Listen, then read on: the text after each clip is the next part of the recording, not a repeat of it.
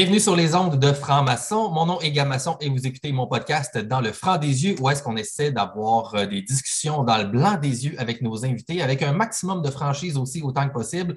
Et ce que j'essaie de faire, c'est d'avoir plusieurs invités qui se situent de différents euh, côtés, de différents points de vue sur un sujet principal.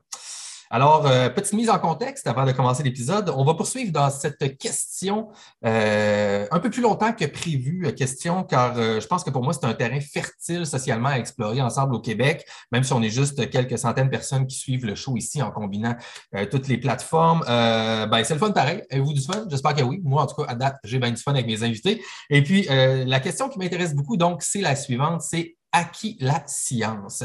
C'est là-dessus que j'ai commencé et puis c'est là-dessus qu'on va poursuivre un peu plus longtemps que prévu parce que, euh, ben, comme je le disais euh, au début de plusieurs épisodes, si vous êtes nouveau, c'est une question que je trouve fondamentale présentement sur tout ce qui se passe hein, depuis deux ans principalement avec la question de la pandémie, euh, la politique, les mesures sanitaires et tout ça. Et qu'est-ce qui décide finalement de notre sort en tant que citoyen? Euh, on se fait dire que c'est donc la science. Mais bien sûr, je me questionne un peu depuis le début avec mes invités. Euh, donc, ben, c'est pas juste la science. À qui ça appartient? Est-ce que nous, en tant que citoyens, on peut questionner la science, se poser des questions là-dessus et avoir des conclusions différentes de la science qui est considérée comme la bonne science officielle euh, qu'on peut dire qualifiée de mainstream ou la science médiatique gouvernementale de notre santé publique?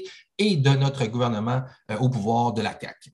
Alors, c'est un peu le sujet euh, de la base là-dessus. C'est un sujet qui divise beaucoup la population et c'est ce qui m'intéresse présentement parce que, selon moi, hein, évidemment, je ne suis pas un expert ni un scientifique, mais ma compréhension de la méthode scientifique, c'est quelque chose qui doit être entre guillemets neutre en soi. Donc, quand on suit la science, ça nous mène en quelque part et on devrait tous, en théorie, être d'accord autour de ça, mais malgré tout, comme je viens de dire, ça divise énormément la population et il se retrouve à avoir des camps euh, politiques finalement rattachés à certaines observations ou certaines analyses scientifiques. Et là, les gens se retrouvent présentement divisés autour de ce qu'on appelle la science. Alors, ça devient très, très intéressant d'analyser ça.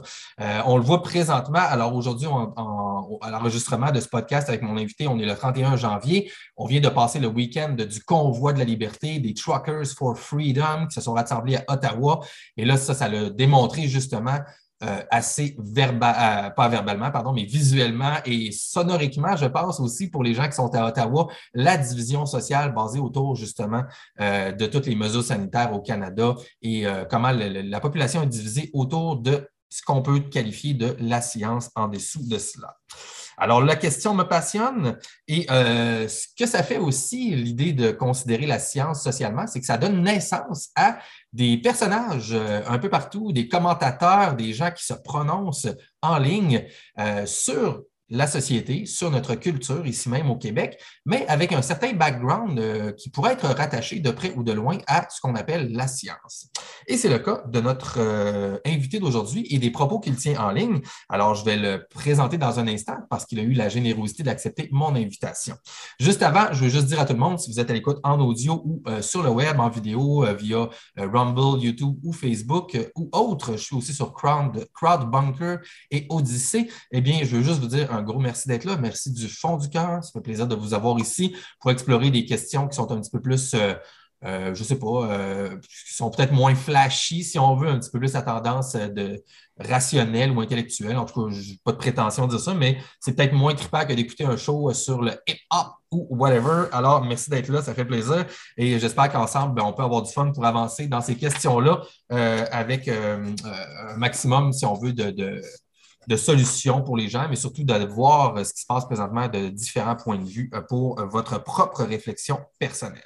Alors, merci beaucoup. Si jamais vous aimez le show, que vous restez jusqu'à la fin, dans les commentaires, il y a des liens pour supporter si c'est quelque chose qui vous parle. Maintenant, tout le monde, c'est le temps d'accueillir mon invité d'aujourd'hui.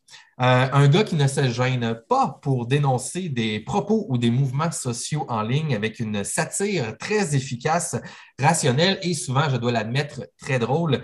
Euh, je l'aime beaucoup dans ses publications, même si je pense que j'ai certains désaccords assez profonds avec lui. Peut-être d'ailleurs qu'on aura la chance de discuter un petit, peu de ça ensemble aujourd'hui sur la notion de qu'est-ce que c'est la science et euh, possiblement un petit peu comment lui interprète la chose de son côté.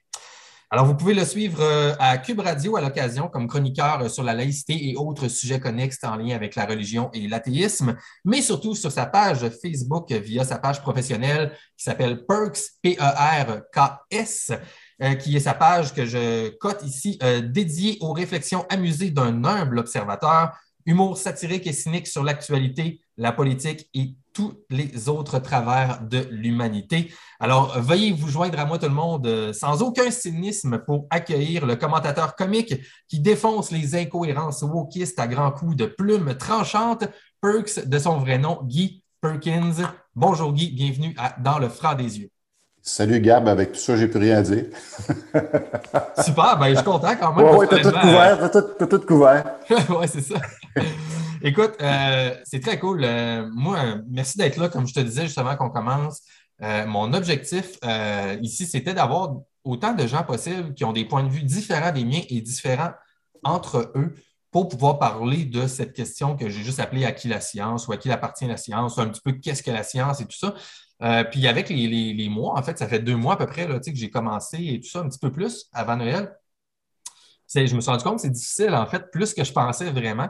Euh, puis je veux peut-être même qu'on va pouvoir parler de ça un peu dans le show, mais il y a vraiment un côté qu'on peut qualifier les, experts, là, euh, experts médiatiques, experts euh, qu'on connaît culturellement, scientifiquement au Québec. Là, Alain Vadeboncoeur, le pharmacien, tous ces gens-là qui sont connus, qui ont pris la parole dans les derniers mois et dernières deux ans dans les médias. Il n'y a, personne de ces gens-là qui ont accepté vraiment de, venir ici. Puis bon, c'est des décisions personnelles, c'est pas un gros show et tout ça. Puis ils ont d'autres chats à fouetter, j'imagine, mais euh, je trouve ça plate parce que je n'ai pas pu représenter autant de côtés euh, différents que j'aurais voulu dans mon truc. Euh, fait avec toi, je sais qu'on a certains désaccords et tout ça. Fait que, je pense que tu vas pouvoir amener une couleur différente puis m'aider à mieux comprendre ta vision à toi aussi là-dessus. Fait que je veux vraiment te remercier en, commençant le show ici. Puis, écoute, avant de commencer, moi, je fais, étant donné que j'appelle mon show dans le franc des yeux, je, commence avec un petit moment de franchise.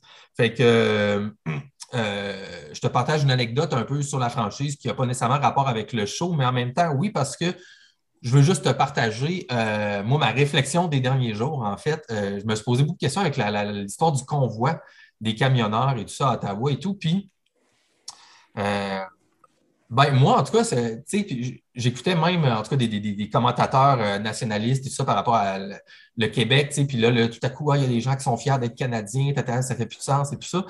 Puis, euh, ben, moi, je me suis rendu compte que je m'étais rangé dans cette catégorie-là. En fait, moi, honnêtement, pour moi, étant donné que je pense qu'on était un peu à l'opposé là-dessus, puis ça va être intéressant peut-être d'en parler, moi, je suis plus. Toujours que l'occasion fait le larron. Hein? Comment? L'occasion fait le larron.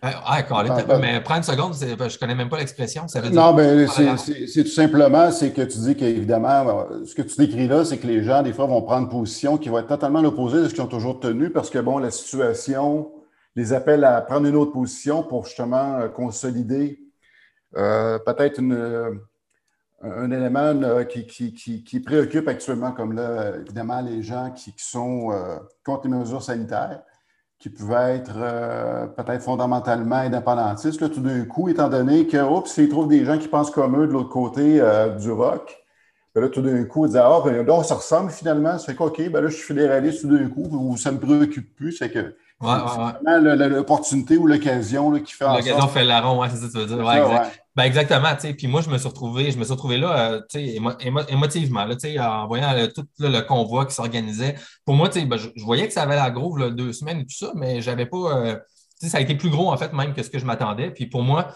euh, oui, c'est venu chercher des émotions positives parce que je fais partie des gens qui sont qui questionne plus, en fait, la question des mesures sanitaires. je suis un peu plus du côté critique de tout ça et tout.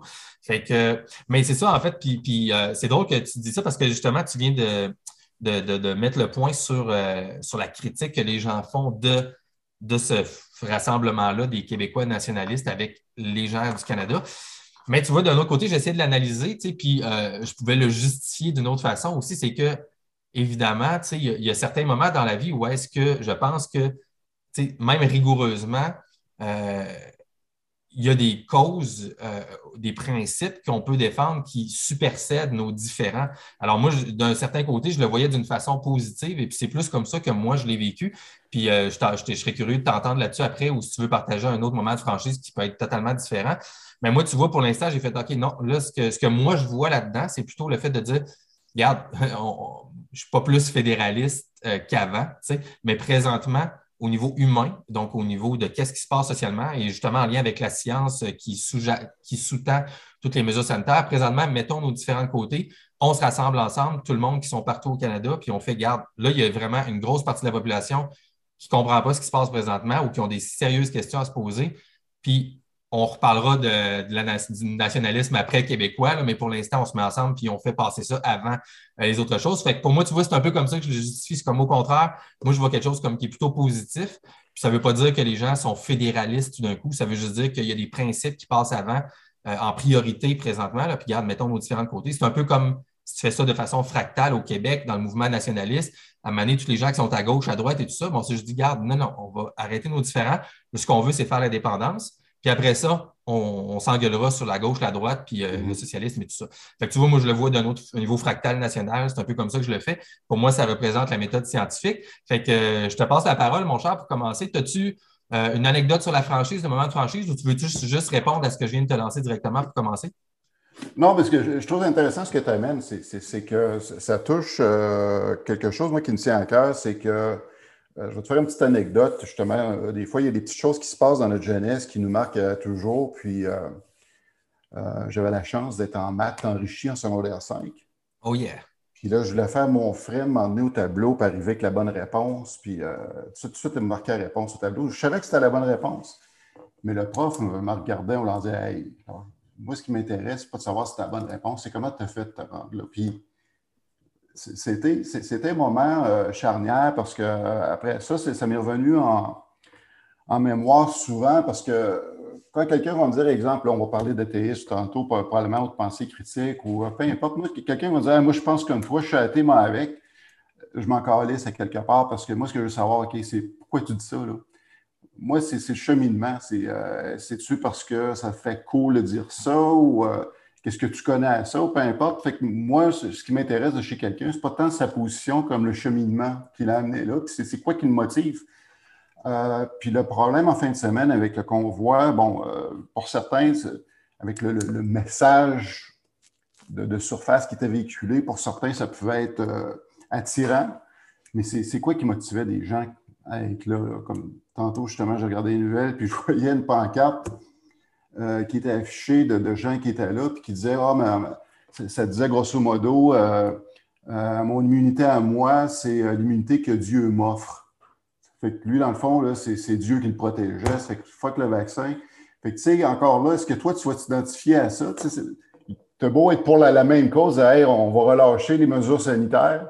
Mais est-ce que tu vas vouloir vraiment t'identifier à quelqu'un que pour lui veut relâcher les mesures sanitaires parce qu'il pense que c'est Dieu qui le protège en bout de ligne? Pour, ça qu'à quelque, part, il faut faire attention à ces, choses-là parce que c'était tellement un melting pot de n'importe quoi en fin de semaine que ça devient difficile à dire ben, c'était quoi? On ne sait pas. On ne sait pas parce qu'il n'y avait pas vraiment de leadership. Euh, oui, il y avait l'histoire des trucks, encore là, on pourra en discuter, là, mais euh, moi, c'est ce qui me préoccupe toujours avec peu importe les mouvements, même ceux qui euh, peuvent être en apparence en accord avec une conclusion certaine. Moi, moi ce n'est pas la conclusion qui m'intéresse, c'est ce qui précède. Qu'est-ce qui t'a amené là, puis pourquoi, puis comment t'en es venu à ça. Oui, oui. Non, ben écoute, c'est super intéressant. Puis, tu sais, déjà, euh, c'est ça, dans, tout ce que tu viens de dire aussi, euh, c'est tellement des gros sujets qui sont mélangés ensemble. Tu sais, justement, quand tu viens de dire, regarde, tu parles, tu sais, juste la pancarte que tu as dit, ça mélange des choses vraiment importante par rapport à justement la notion de science, selon moi. En tout cas, c'est OK, l'immunité, finalement, c'est quoi l'immunité, etc. Puis là, tu as Dieu qui est mélangé à ça, mais finalement, c'est quoi Dieu, etc. Tu sais, comme tout ce que tu as dit, cette pancarte-là, euh, probablement que 15 personnes pourraient avoir la même pancarte, mais il y aurait toutes des définitions différentes de qu'est-ce que l'immunité, puis qu'est-ce que Dieu aussi. Fait que, écoute, on peut peut-être même. Euh, euh, juste poursuivre là-dessus, si tu veux, mais juste avant, est-ce que dans, dans ta bio, euh, ou autre chose, ou peut-être ton background un petit peu euh, qui t'a amené à, où est-ce que tu es aujourd'hui. Là, je sais que tu m'as dit que tu étais comme un petit peu en sabbatique. Euh, tu peux-tu m'en dire un petit peu plus sur quand tu as commencé à toi, parce que là, tu es dans la cinquantaine, tu m'as dit tantôt, et puis. Oh, excuse-moi, tu es dans la, trentaine, la fin trentaine. Oui, excuse-moi. Non, je m'assume totalement, j'ai 56. OK, c'est bon. Mais euh, ouais, c'est ça. Fait quand est-ce que tu as commencé à te prononcer? Euh, moi, il y a quelque chose qui m'intéresse dans ça parce que on, a tous une vie intérieure, veut, pas, tout le monde a ses opinions qui se forment et tout ça. Mais quand est-ce que tu as eu le mouvement dans ta vie de te dire, OK, là, publiquement, je vais me prononcer? Est-ce que c'était avant euh, les réseaux sociaux, avant Facebook et tout ça? Est-ce que tu avais déjà des écrits, des choses comme ça? Ou c'est venu avec les réseaux sociaux? ça a un peu précédé euh, parce que fut une époque où les journaux avaient un espace qui était réservé à l'opinion des lecteurs. J'avais commencé à m'aventurer là-dedans dans, au début des années 2000. De temps en temps, je me disais, bon, il y a des gens qui écrivent, moi, avec, je pense que j'ai de quoi dire. Puis, euh, j'avais un certain recul, une certaine expérience qui me permettait de le faire parce que euh, j'ai toujours eu comme principe que euh, tant qu'à m'ouvrir la bouche, je vais essayer de savoir euh, le plus possible de, quoi je parle sans, dire que je détiens une vérité, mais au moins connaître un minimum de, ce qui en est ou faire associer à ça une partie de mon vécu. ça, a précédé les réseaux sociaux. par ça. J'étais quand même publié assez régulièrement. que, puis même, à l'époque, ben, pendant 32 ans, j'ai été euh, dans le domaine euh, marketing-vente dans une grande entreprise industrielle. De temps en temps, ben, euh, les gens en profitaient pour dire Ah, ben, j'ai lu ce que tu as écrit dans le journal, c'est intéressant. Puis ça, ça, amenait des discussions qui, étaient le fun. Avec genre tes clients ou tes collègues ou choses comme ça? Oui, clients, oui, c'est ça. c'est les gens dire ah, ben, c'est fun ce que tu as dit, je ne suis pas tout à fait en désaccord ou je suis totalement en accord, puis vous pouvez me dire pourquoi. C'était le fun parce que là, on, peut aller justement plus loin que l'opinion de base, dire OK, mais pourquoi toi tu penses comme ça? C'est que moi, ça a toujours été quelque chose qui m'a préoccupé. Puis ça a commencé avec ça. Puis après ça, ben, avec l'apparition des réseaux sociaux, euh, au départ, j'avais une certaine réticence parce que bon, je trouvais ça un petit peu, un petit peu drabe parce que ce qu'on voyait essentiellement, c'était des trucs que les gens, de, encore, ça existe encore beaucoup, les gens qui, qui ont euh, quasiment donné leur agenda minute par minute de ce qu'ils font. Bon, ben là, j'ai regardé dehors, il neige, puis euh, ben, au départ, c'était ça, mais j'ai dit, bon, ben, je vais essayer de faire d'autres choses avec ça personnellement. Puis euh, j'en profitais justement pour passer des réflexions comme j'ai fait, ce qui m'a amené à créer la page Perks par la suite. Où j'ai intégré à ça, c'est-à-dire la transformation d'image. Euh, j'ai pris un petit cours de Photoshop euh, en ligne. Je me suis amusé à faire justement des, des, montages. Oui, ouais, c'est ça, c'est ça. À, utiliser, on dit qu'une image vaut mille mots. Ça fait que souvent, c'était la, façon de passer un message, puis, que puis aller chercher des références populaires que les gens puissent se retrouver, puis de, de, faire tout de suite une connexion. Euh, puis ça, ça a fait boule de neige. Euh, j'ai été repéré par la suite par le Journal de Montréal euh, qui m'ont proposé à participer, euh, toujours avec ce, ce qu'on appelait les photos caricatures, à contribuer justement pour le contenu du défunt blog, blog Humour qui avait, je pense, aux alentours de 2012 jusqu'à 2015-16. Et puis, euh, c'est là justement que j'ai pu entrer en contact avec des gens comme euh, ben, tous les gens qui, qui, qui, autour de ça. J'ai eu mon podcast aussi, où j'ai fait participer plusieurs de ces personnes-là. Puis Richard Martineau, encore aujourd'hui, qui m'invite à, collaborer avec lui euh, sur Cube Radio à commenter. C'est ça, comme on parlait tantôt, des, trucs un petit peu plus reliés à tes, champs d'intérêt qui sont euh, ouais, ben ça, principalement et puis la religion et tout ça. C'est que la page Perks, qui était au départ essentiellement justement de la photo-caricature, du, travail d'image. Mais évidemment, à un moment donné, euh, la population ou le, crowd a grandi dans, l'environnement. J'en ai profité en même temps aussi pour faire certaines, euh, certains éditoriaux qui était plus sérieux euh, souvent. C'est qu'en même temps, j'en profitais pour faire la, promotion de ce qui me tient à cœur aussi, c'est-à-dire la pensée critique. Euh, et puis, bien évidemment, le, but, moi, c'est pas d'essayer de plaire à un groupe de personnes. Moi, c'est d'être euh, vraiment directement connecté sur mes convictions profondes. Ce qui fait que j'ai à peu près pas d'amis parce que, dépendamment, si, si, si euh, si je fais des blagues sur la gauche, là, soudainement, l'auditoire de droite va monter. Si je fais des, blagues sur la droite, ben là, c'est la gauche qui monte. Fait moment donné, quand un se sent attaqué, là, tu, tu vois l'auditoire de descendre d'un bord ou de l'autre. Fait que de ce temps-ci, j'ai été très critique, euh, justement, de, du mouvement anti-mesure, anti-vax, ce qui fait que j'ai reçu beaucoup de bêtises, de menaces, puis de toutes sortes de trucs de même. pour, euh, puis ah, c'est super intéressant. Puis c'est ça que j'aime de. Ben, J'apprécie ta solitude. Mais j'aime ça de, personnes comme toi, en fait, parce que c'est justement, c'est un peu comme la, la je disais tantôt, c'est que moi, je pense qu'il y a des principes, il y a des valeurs qui sont là qui, toi, tu, tu, drives avec ça. Tu n'es pas là, tu n'as pas l'air d'être là pour plaire justement, quand tu viens de dire un, ce qu'on pourrait appeler un électorat ou une fanbase, quelque chose comme ça, tu, y vas avec ce qui est important pour toi, ce qui, selon toi, est factuel autant que possible, puis ce qui ne fait pas de sens, puis tu ne feras pas de quartier, puis de, tu ne vas pas te pencher euh, pour ça. Fait que moi, j'admire ça euh, dans un certain côté, fait que je trouve ça très cool. Je ne suis pas Éric Duhem. Ah, ben c'est intéressant. On, pourra même en parler en passant parce que tu vois, je ne suis pas sûr, je suis d'accord avec. Euh, avec... Ben, tu sais, c'est drôle, mais je ne suis pas sûr pour moi que c'est factuel tant que ça. Mais peut-être, mais peut-être, je ne sais pas. Je suis encore un peu euh, mi-fait, mi-raisin par rapport aux, intentions profondes de, de, Duhem, tu vois. Mais euh, euh, je, je, vais te poser une autre question par rapport à. je ne sais pas si tu es à l'aise, puis si tu n'es pas à l'aise, tu me le dis. Oui, Mais tu étais dans, dans quel. tu dis que c'était dans l'industriel, ton travail? C'était-tu comme dans des pièces techniques ou c'était-tu un. C'était-tu par, rapport à quel sujet ou c'était plus large? La non, c'est ça, dans le domaine forestier. Forestier, OK. Je me demandais, c'est-tu c'est-tu euh, euh, en partie, je, ben, tout est relié, mais c'est-tu en partie ton travail dans le domaine euh, scientifico-technique qui, t'a amené une passion pour ce qu'on peut appeler la science ou c'était déjà là chez toi avant? Non, c'était déjà là, puisque tout jeune, on n'avait pas beaucoup de canaux quand j'étais jeune. Je vais faire un petit peu d'agisme. Moi, dans mon ah temps, on avait quatre postes. On, on avait Radio-Canada, TVA, euh, pour prendre les terminologies d'aujourd'hui. On avait le canal anglais à Québec, puis après ça, on avait sur le UHF euh, Télé-Québec ou Radio-Québec à ce, moment-là. Euh, comme tout jeune, évidemment, je suis intéressé pour ce que les jeunes se faisaient offrir en termes de petits bonhommes, ces trucs-là, mais j'étais quand même assez particulier. Je tripais à regarder des documentaires à, Radio-Québec, qui était à peu près le seul canal qui offrait des trucs vraiment éducatifs. je regardais des documentaires le soir. Euh, parce que j'étais intrigué. Je voulais connaître comment ça fonctionne le monde, puis tout ça. Puis euh, c'est pas mal comme ça que ça a commencé. Puis après ça, mm. ben, euh, les études, évidemment, on, a eu la chance d'avoir accès à, l'éducation, que ce soit au cégep ou à l'université. Puis j'ai touché à certains trucs là-dedans que c'est toujours une, espèce d'intérêt en arborescence qui euh, est présenté. C'est qu'une chose m'amenait à une autre, qui m'amenait vers un autre, puis m'amener. Ben, c'est un petit peu mon malheur parce que j'ai eu beaucoup de difficultés à vraiment orienter mon champ d'intérêt vers une chose très précise, puisque je voulais toucher à tout.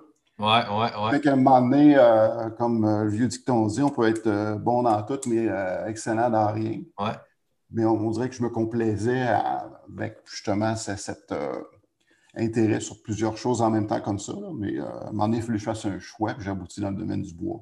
C'est super intéressant. Puis à, l'université, c'était-tu plus dans le domaine euh, vente, choses comme ça, ou tu étais dans la. Ben, j'ai fait mes études en marketing. en marketing. au cégep, j'avais fait. c'était quand même significatif. J'avais fait une partie de mes études en éducation spécialisée qui euh, que j'ai trouvé très intéressant parce que c'est pour apprendre à me connaître moi-même. Puis évidemment, sur toute la, c'est là que j'ai vraiment développé un, intérêt très grand sur euh, la psychologie, parce que justement, en relation d'aide, tout l'aspect de la psychologie était beaucoup, euh, beaucoup abordé. Ça fait que j'ai développé un intérêt là-dedans qui, qui m'a suivi tout le temps par la suite. je ne parle pas de la psychopop, de lire des livres de psychopop, mais J'allais chercher tous les livres qui étaient rattachés à, la psychologie dans, aux presses de l'Université Laval pour euh, justement continuer à lire dans le domaine. Puis même, ça m'a servi beaucoup après ça, euh, quand c'était le temps de, faire certaines applications au, niveau des ventes marketing euh, dans, ce champ-là en particulier. Dans ce champ-là, après, OK. Puis après ça, je suis allé toucher aux sciences et technologies dans un certificat de l'Université Laval, toujours.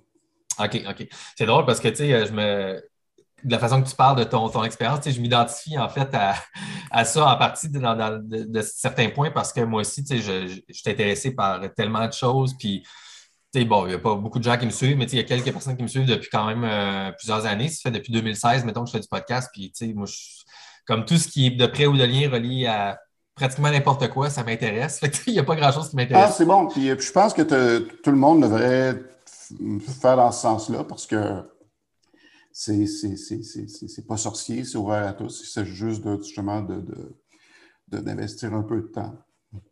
Exactement. Justement, c'est comme n'importe quoi, c'est comme l'exercice. C'est euh, euh, si tu t'entraînes un peu, tu vas être un petit peu en forme. Ça, c'est la même chose pour le cerveau. Si tu t'entraînes un peu, tu vas en savoir un peu. Si tu t'entraînes un peu plus, ben, tu vas, euh, en, incorporer, en intégrer un peu plus. Oui, exact. Fait que euh, genre, on, va, revenir justement dans, les, trucs un peu plus concrets. Euh, euh, puis, puis je ne sais pas si tu es d'accord avec ça, mais justement en lien, parce que oui, c'est un muscle, mais en même temps, il y a un autre, il y a un autre degré d'analyse aussi de la, notion d'être un chercheur, en fait, parce que tu es comme un chercheur, tu es quelqu'un qui cherche à comprendre depuis, depuis que tu es tout petit. Puis avec plusieurs autres de mes invités, que j'ai reçus, Bernard Massy, entre autres, Marc Zaffran, euh, qui est comme un bioéthicien, un microbiologiste, et puis André Forti aussi, qui est un des gars de Réinfo COVID. euh, on un peu justement de ces notions-là. Puis eux, le consensus qui se dégageait en tout cas de ces trois personnes-là, c'est qu'à la base, en tant qu'être humain, quand on vit au monde, on est, on est comme un peu, on est des scientifiques, en fait, à la base, parce qu'on est des, on est des êtres en tant qu'enfants qui posent des questions puis qui veulent chercher à comprendre le monde pour juste naturellement pouvoir évoluer dans le monde. Fait qu'il faut que tu comprennes. Donc, à la base, on est comme des chercheurs. Puis avec le temps, ben, on, soit on se spécifie ou on, perd un peu cette, euh, cette, qualité naturelle-là qu'on veut, qui est de chercher à comprendre en ayant du feedback avec l'environnement pour pouvoir faire ses propres consensus, puis après ça, avancer graduellement de façon par itération. Euh, euh, fait que, mini question comme ça, est-ce que tu penses que ça fait du sens, ça, toi, qu'on est quasiment comme scientifique euh, puis qu'au euh, fil du temps, finalement, on a plus tendance à perdre cette notion-là que l'inverse? Ben, moi, j'aime faire la, comparaison avec le, cerveau humain, c'est-à-dire le, cerveau vient avec euh, ces, lignes de codage de, base. donc, c'est-à-dire ce qui est né, c'est-à-dire nos algorithmes de base hein, qui vont nous permettre de, minimalement de survivre, c'est-à-dire de, respirer ces trucs-là. Mais après ça, au niveau des acquis, c'est euh, évidemment euh, en éducation spécialisée, on mettait une, très grande emphase, c'est-à-dire sur les sept premières années du développement euh, cognitif d'un enfant.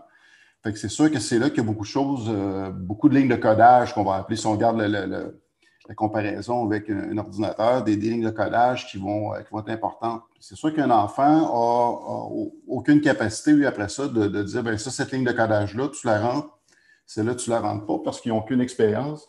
Ils se totalement sur ce qu'il euh, ce a à faire, dépendamment du type d'environnement dans lequel il est. C'est que si dans un environnement où les gens ont tendance à être très endoctrinaires, ben, eux prennent ça pour du cash, puis euh, quelque part, ils l'intègrent, puis ça va les suivre pendant un bout jusqu'à temps qu'ils euh, grandissent, puis qu'ils heureusement, euh, ou je le souhaite, qu'ils vont être exposés à autre chose pour pouvoir questionner tout le moins toutes ces lignes de codage-là qu'ils ont eues euh, tout jeune. Fait que oui, c'est que moi, c'est une page blanche, à part, comme je te dis, on mis là, ton, algorithme de base de tu au monde, mais tu as une page blanche qui se fait remplir, à laquelle tu n'as pas vraiment de, pas vraiment de mots à dire quand tu es jeune, parce que bon, c'est les adultes qui t'entourent, justement, qui vont t'encoder, ni plus ni moins. Euh, tu espères à ce moment-là d'avoir des, adultes qui t'entourent, qui vont t'encourager justement à te questionner ces, ces choses-là, mais sauf que, ça vient un peu plus tard. Fait que euh, les sept premières années, ça devient un petit peu difficile. Je, comprends ce que ça dit, c'est un peu ça. Euh, tu une éponge, un enfant va, tout capter ce qu'on lui donne.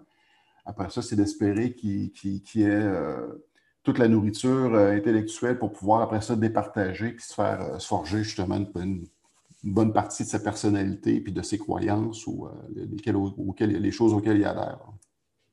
Oui, mais tu vois, mais tu vois, déjà là, c'est super intéressant parce que la notion de page blanche en, soi est aussi controversée dans tout le, le, milieu scientifique, justement, de la recherche par rapport à nature versus nurture, nature versus. Oui, oui, mais, mais c'est parce que le, problème actuellement, c'est qu'il y en a qui pensent que tu es exclusivement une page blanche. C'est ça.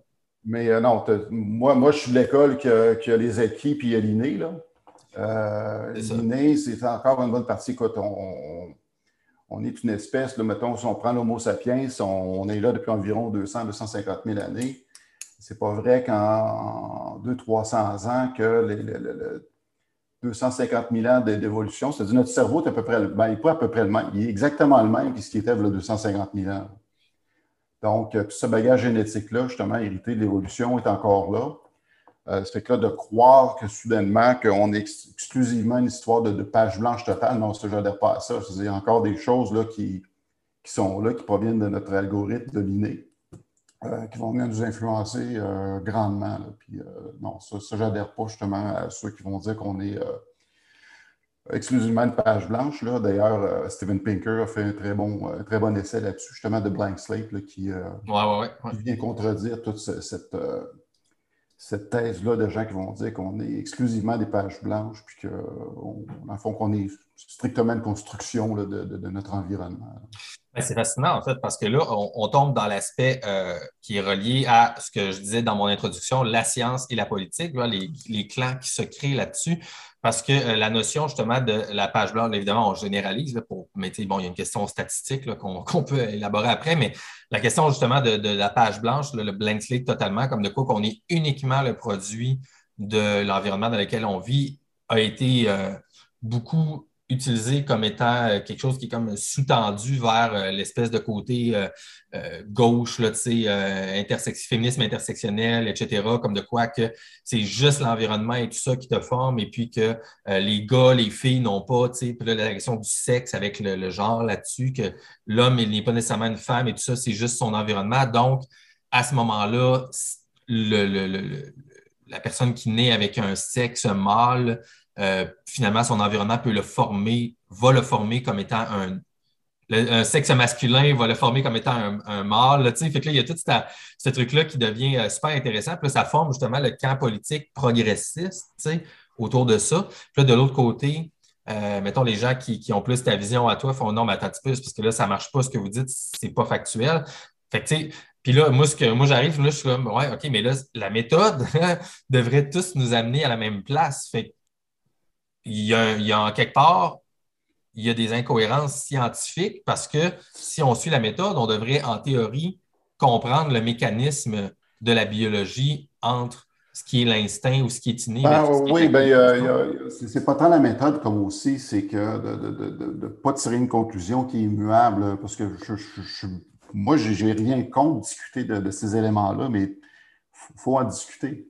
Euh, ça, ben, c'est le moment que tu vas en discuter puis euh, élaborer, parce que peut-être qu'il pourrait arriver à nous convaincre, mais euh, la façon qu'il procède, c'est que non, c'est un mantra, un dogme que tu dois accepter sans questionner. C'est là qui est, le problème. Parce qu'on peut parler n'importe quoi, mais sauf que faut que tu arrives à me convaincre. C'est ça la méthode, c'est-à-dire faut que faut que tu arrives avec des arguments qui sont solides, qui sont appuyés par des faits. Euh, quand on regarde justement toute la doctrine du, euh, du postmodernisme, c'est que eux, pour euh, rendre leur, discours inatteignable, c'est dire bon, ben, la réalité objective, ça n'existe pas, donc on n'a pas à se préoccuper justement des preuves ou d'amener de, quoi que ce soit qui, qui vient soutenir ce qu'on a là.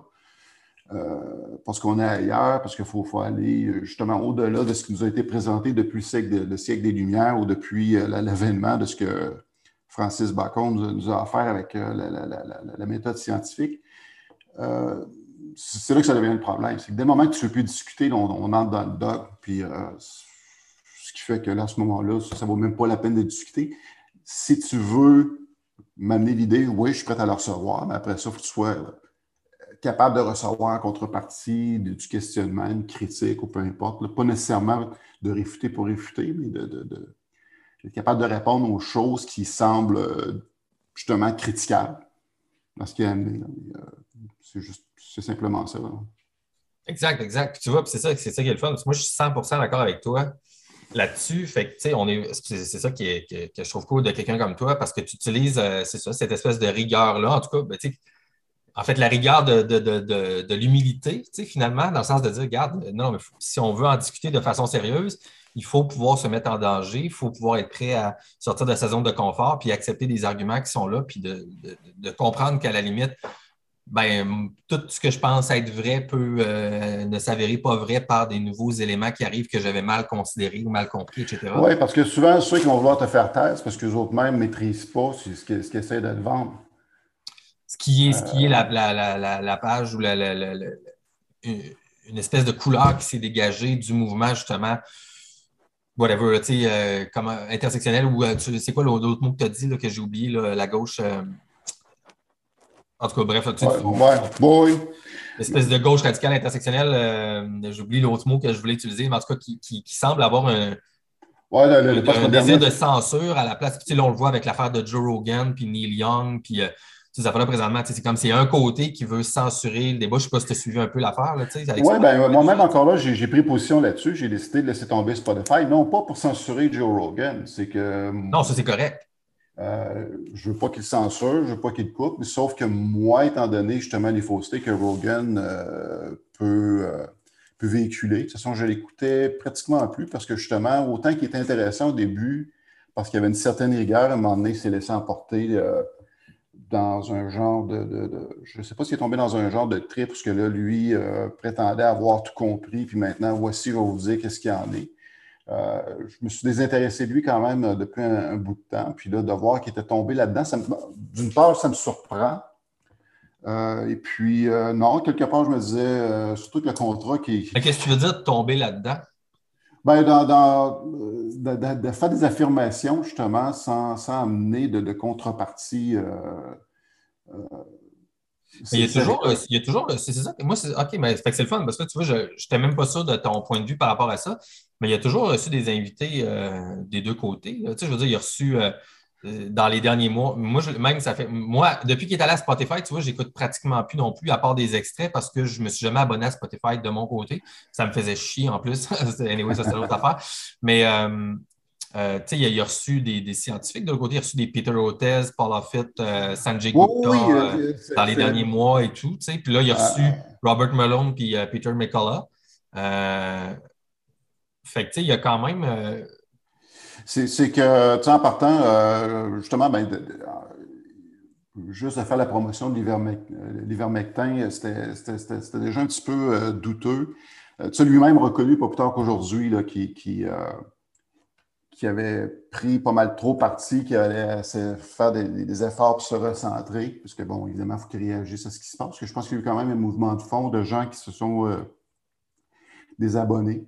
Parce que moi-même, je serais, pas le, je serais le premier à pas demander, à, pas le faire taire, le gars, il peut, dire ben, C'est ça, exact. J'ai le droit, droit de ne pas l'écouter. Ben oui, exactement. Puis tu as des abonnés de Spotify. Il n'a pas contribué à sa paye non plus. Là, exact, exact, exact. Ben oui, puis c'est ça. Puis moi, moi, je suis comme 100% d'accord avec ça. Euh, encore une fois, dans. C'est ce qu'on appelle du boycott. Moi, tant qu'à moi, la, belle façon, la plus belle façon de s'exprimer, c'est du boycott. Avec ton portefeuille. Je suis toujours contre euh, la censure. Euh, des fois, c'est sûr que ça peut être tentant de, vouloir faire taire du monde. On est tous humains, on a tout ce réflexe-là instinctif, de dire il y a quelque chose qui ne fait pas mon affaire que j'entends. notre fond va toujours vouloir euh, ressurgir pour pouvoir faire taire. À un moment donné, il faut être capable justement d'aller prendre deux, trois respirations pour dire OK, c'est quoi qui est en train de se passer, puis soit restons quand même. Euh, euh, alignés sur nos convictions profondes. Puis, euh, ne pas, tomber dans le piège, justement, de nos euh, émotions qui peuvent être trompeuses souvent. Non, c'est ça. Puis, fait, fait, revenons peut-être même sur. parce que moi, je veux, je veux voir un peu. parce que, bon, tu sais, on, est vraiment d'accord sur beaucoup de choses. Il y a, des endroits où est-ce qu'on l'est moins. Fait que tu vois, mettons, pour revenir à mélanger un peu ou transverser un peu la situation gauche, gauche, gauche intersectionnelle, euh, postmoderne, c'est ça, c'est ça, je cherchais tantôt, postmoderne versus, versus le, ou néo-marxiste à la limite, ou versus le, mouvement des euh, mesures sanitaires.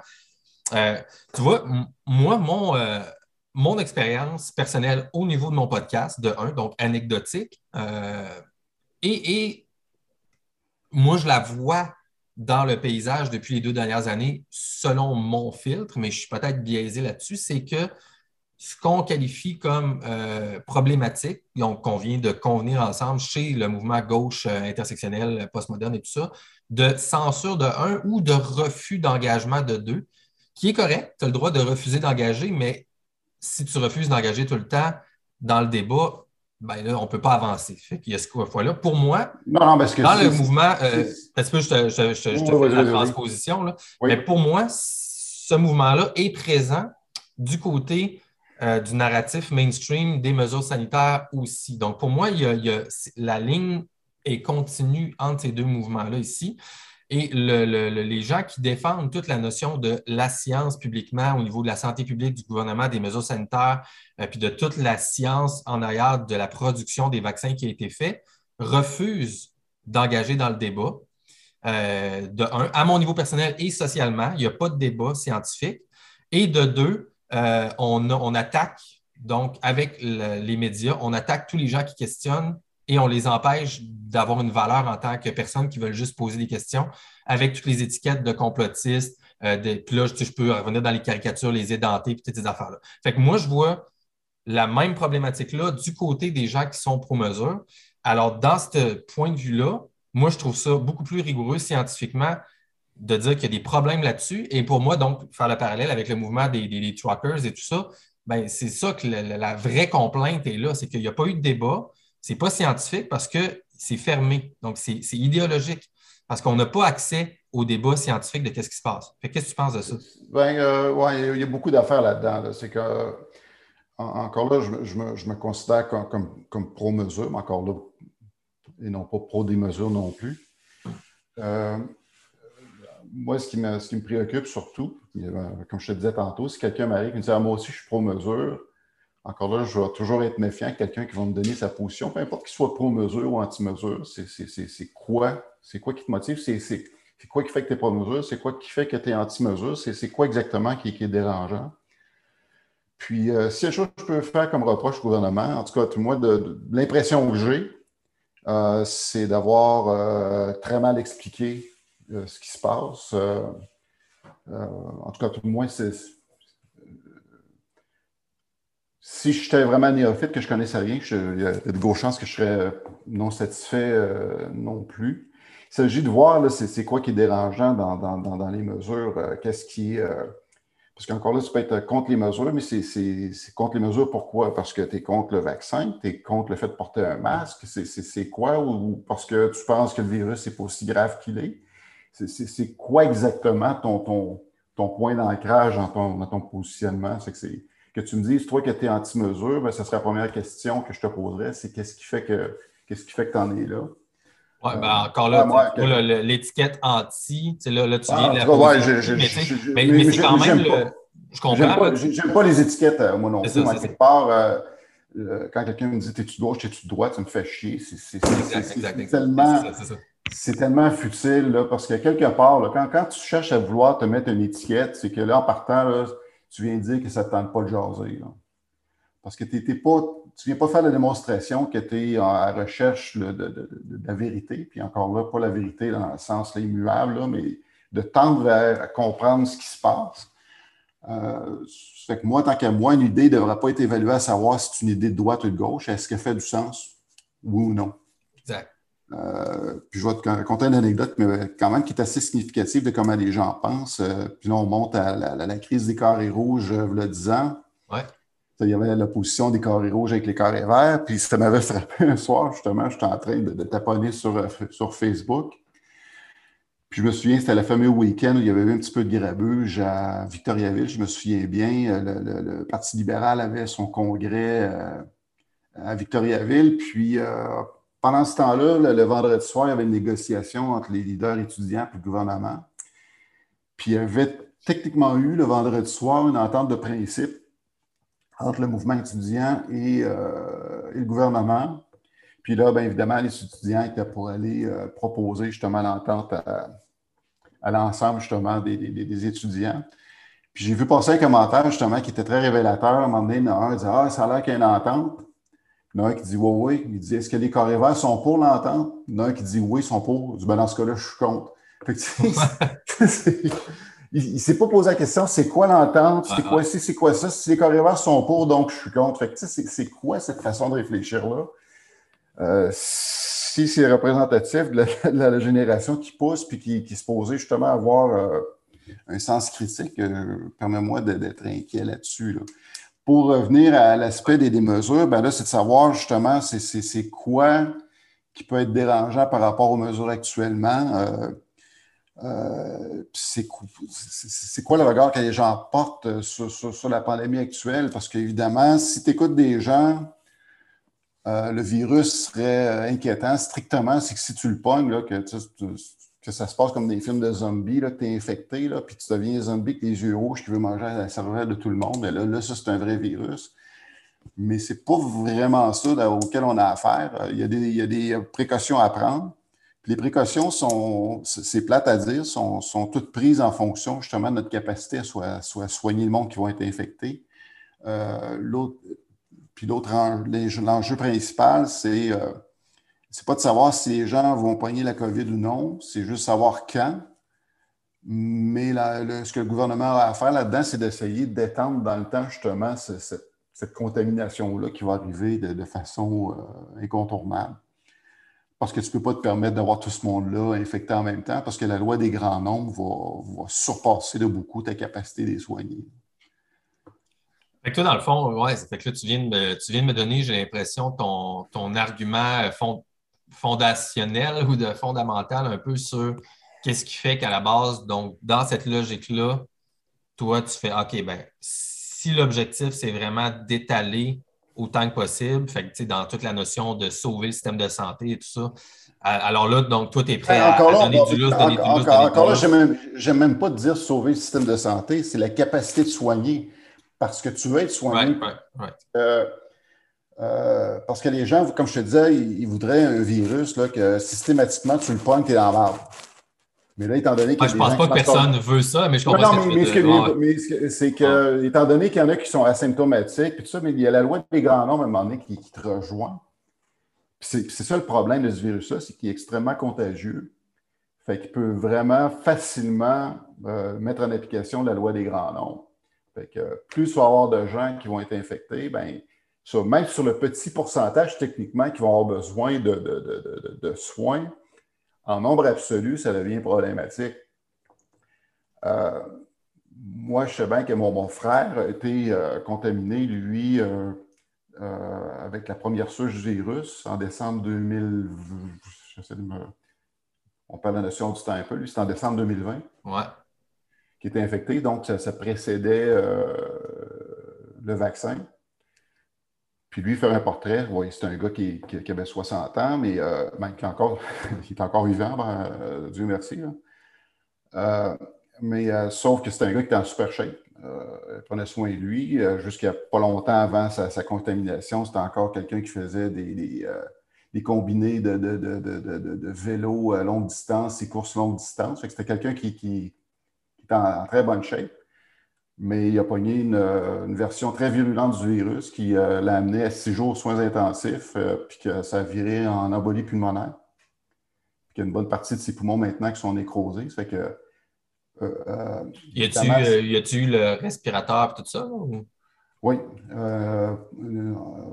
pas, tous les, six jours, mais il a fallu qu'il soit justement euh, secondé euh, puis euh, shooté de, toutes parts justement pour faire passer les embolies.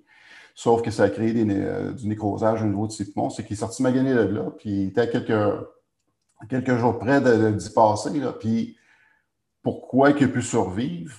C'est parce qu'il a eu accès à des soins si tu laisses aller ça, puis qu'à un moment donné, ça déborde de partout, il y a une forte chance que dans un contexte où tu n'as pas de contrôle, où que tu dis OK, on laisse, aller le virus, à ce moment-là, tu as, un système hospitalier qui n'est pas capable de, sauver tout le monde. Euh, parce que le monde dira, ah, c'est juste les vieux qui, meurent. Oui, c'est sûr que ça a été la première grosse vague. Mais après ça, il y a bien du monde qui ont survécu parce qu'ils ont eu accès à des soins. Parce qu'autrement, sans accès à ces soins-là, il n'aurait pas survécu. Puis mon frère aurait fait probablement partie de ça. Puis moi-même, j'ai été euh, infecté euh, à cinq jours euh, avant ma, première dose de vaccin. moi, c'était le variant britannique. Et puis, je suis inquiet parce qu'à un moment donné, quand tu sais que tu as ce virus-là dans le corps, tu sais, OK, c'est carrément comme une laiterie. C'est quelle version je vais avoir. Oui, non, excuse-moi, continue, continue. Non, tu te demandes c'est quelle version que tu vas avoir parce que là, évidemment, tu dis, bon, OK, est-ce que je me fie sur le vécu de mon frère? Est-ce que je suis condamné à avoir la même chose que lui? Ça n'était pas commode. C'était moi, évidemment, de la, grosse fièvre, euh, euh, de la fièvre intense pendant 5-6 jours. Euh, après ça, de la fatigue interminable, que ça, a dû s'étendre sur deux mois, deux mois et demi. j'ai quelques cadeaux qui sont restés, comme j'ai des problèmes au point de vue cutané qui sont apparus, qui ne disparaissent pas.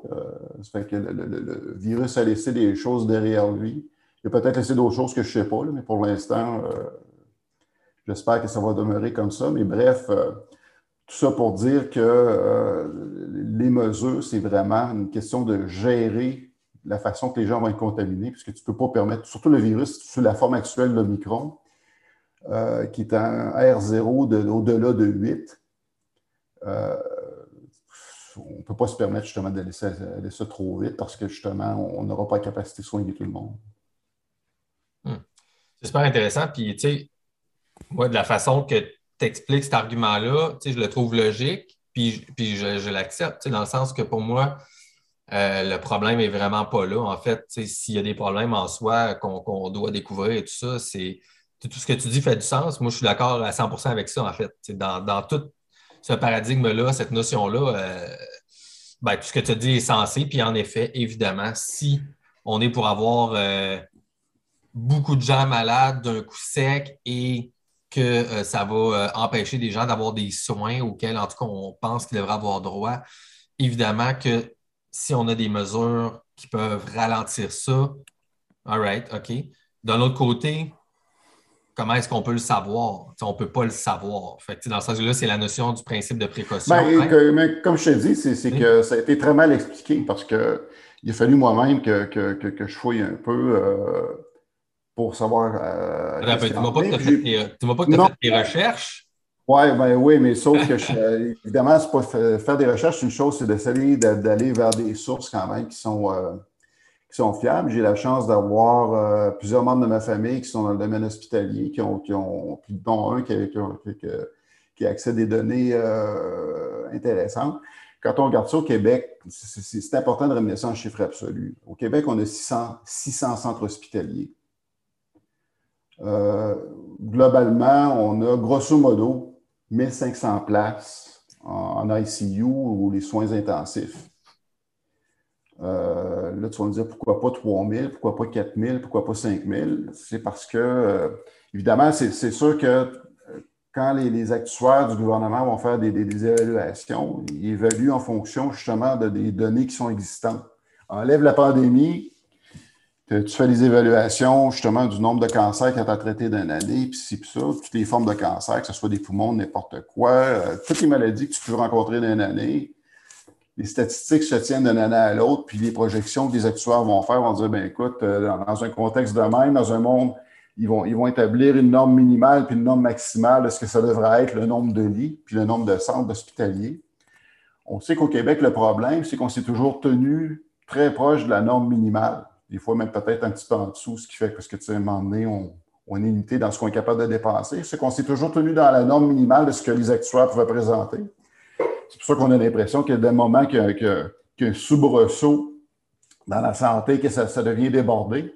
c'est, clair qu'on n'était pas prêt pour une pandémie, puis il n'y avait pas grand, grand, grand pays dans le monde qui était prêt pour ça. Parce que quand même qu'on avait eu le triple de, nombre de places aux soins intensifs, avec le type de virus dans lequel on, avait là, il, aurait fallu des mesures quand même.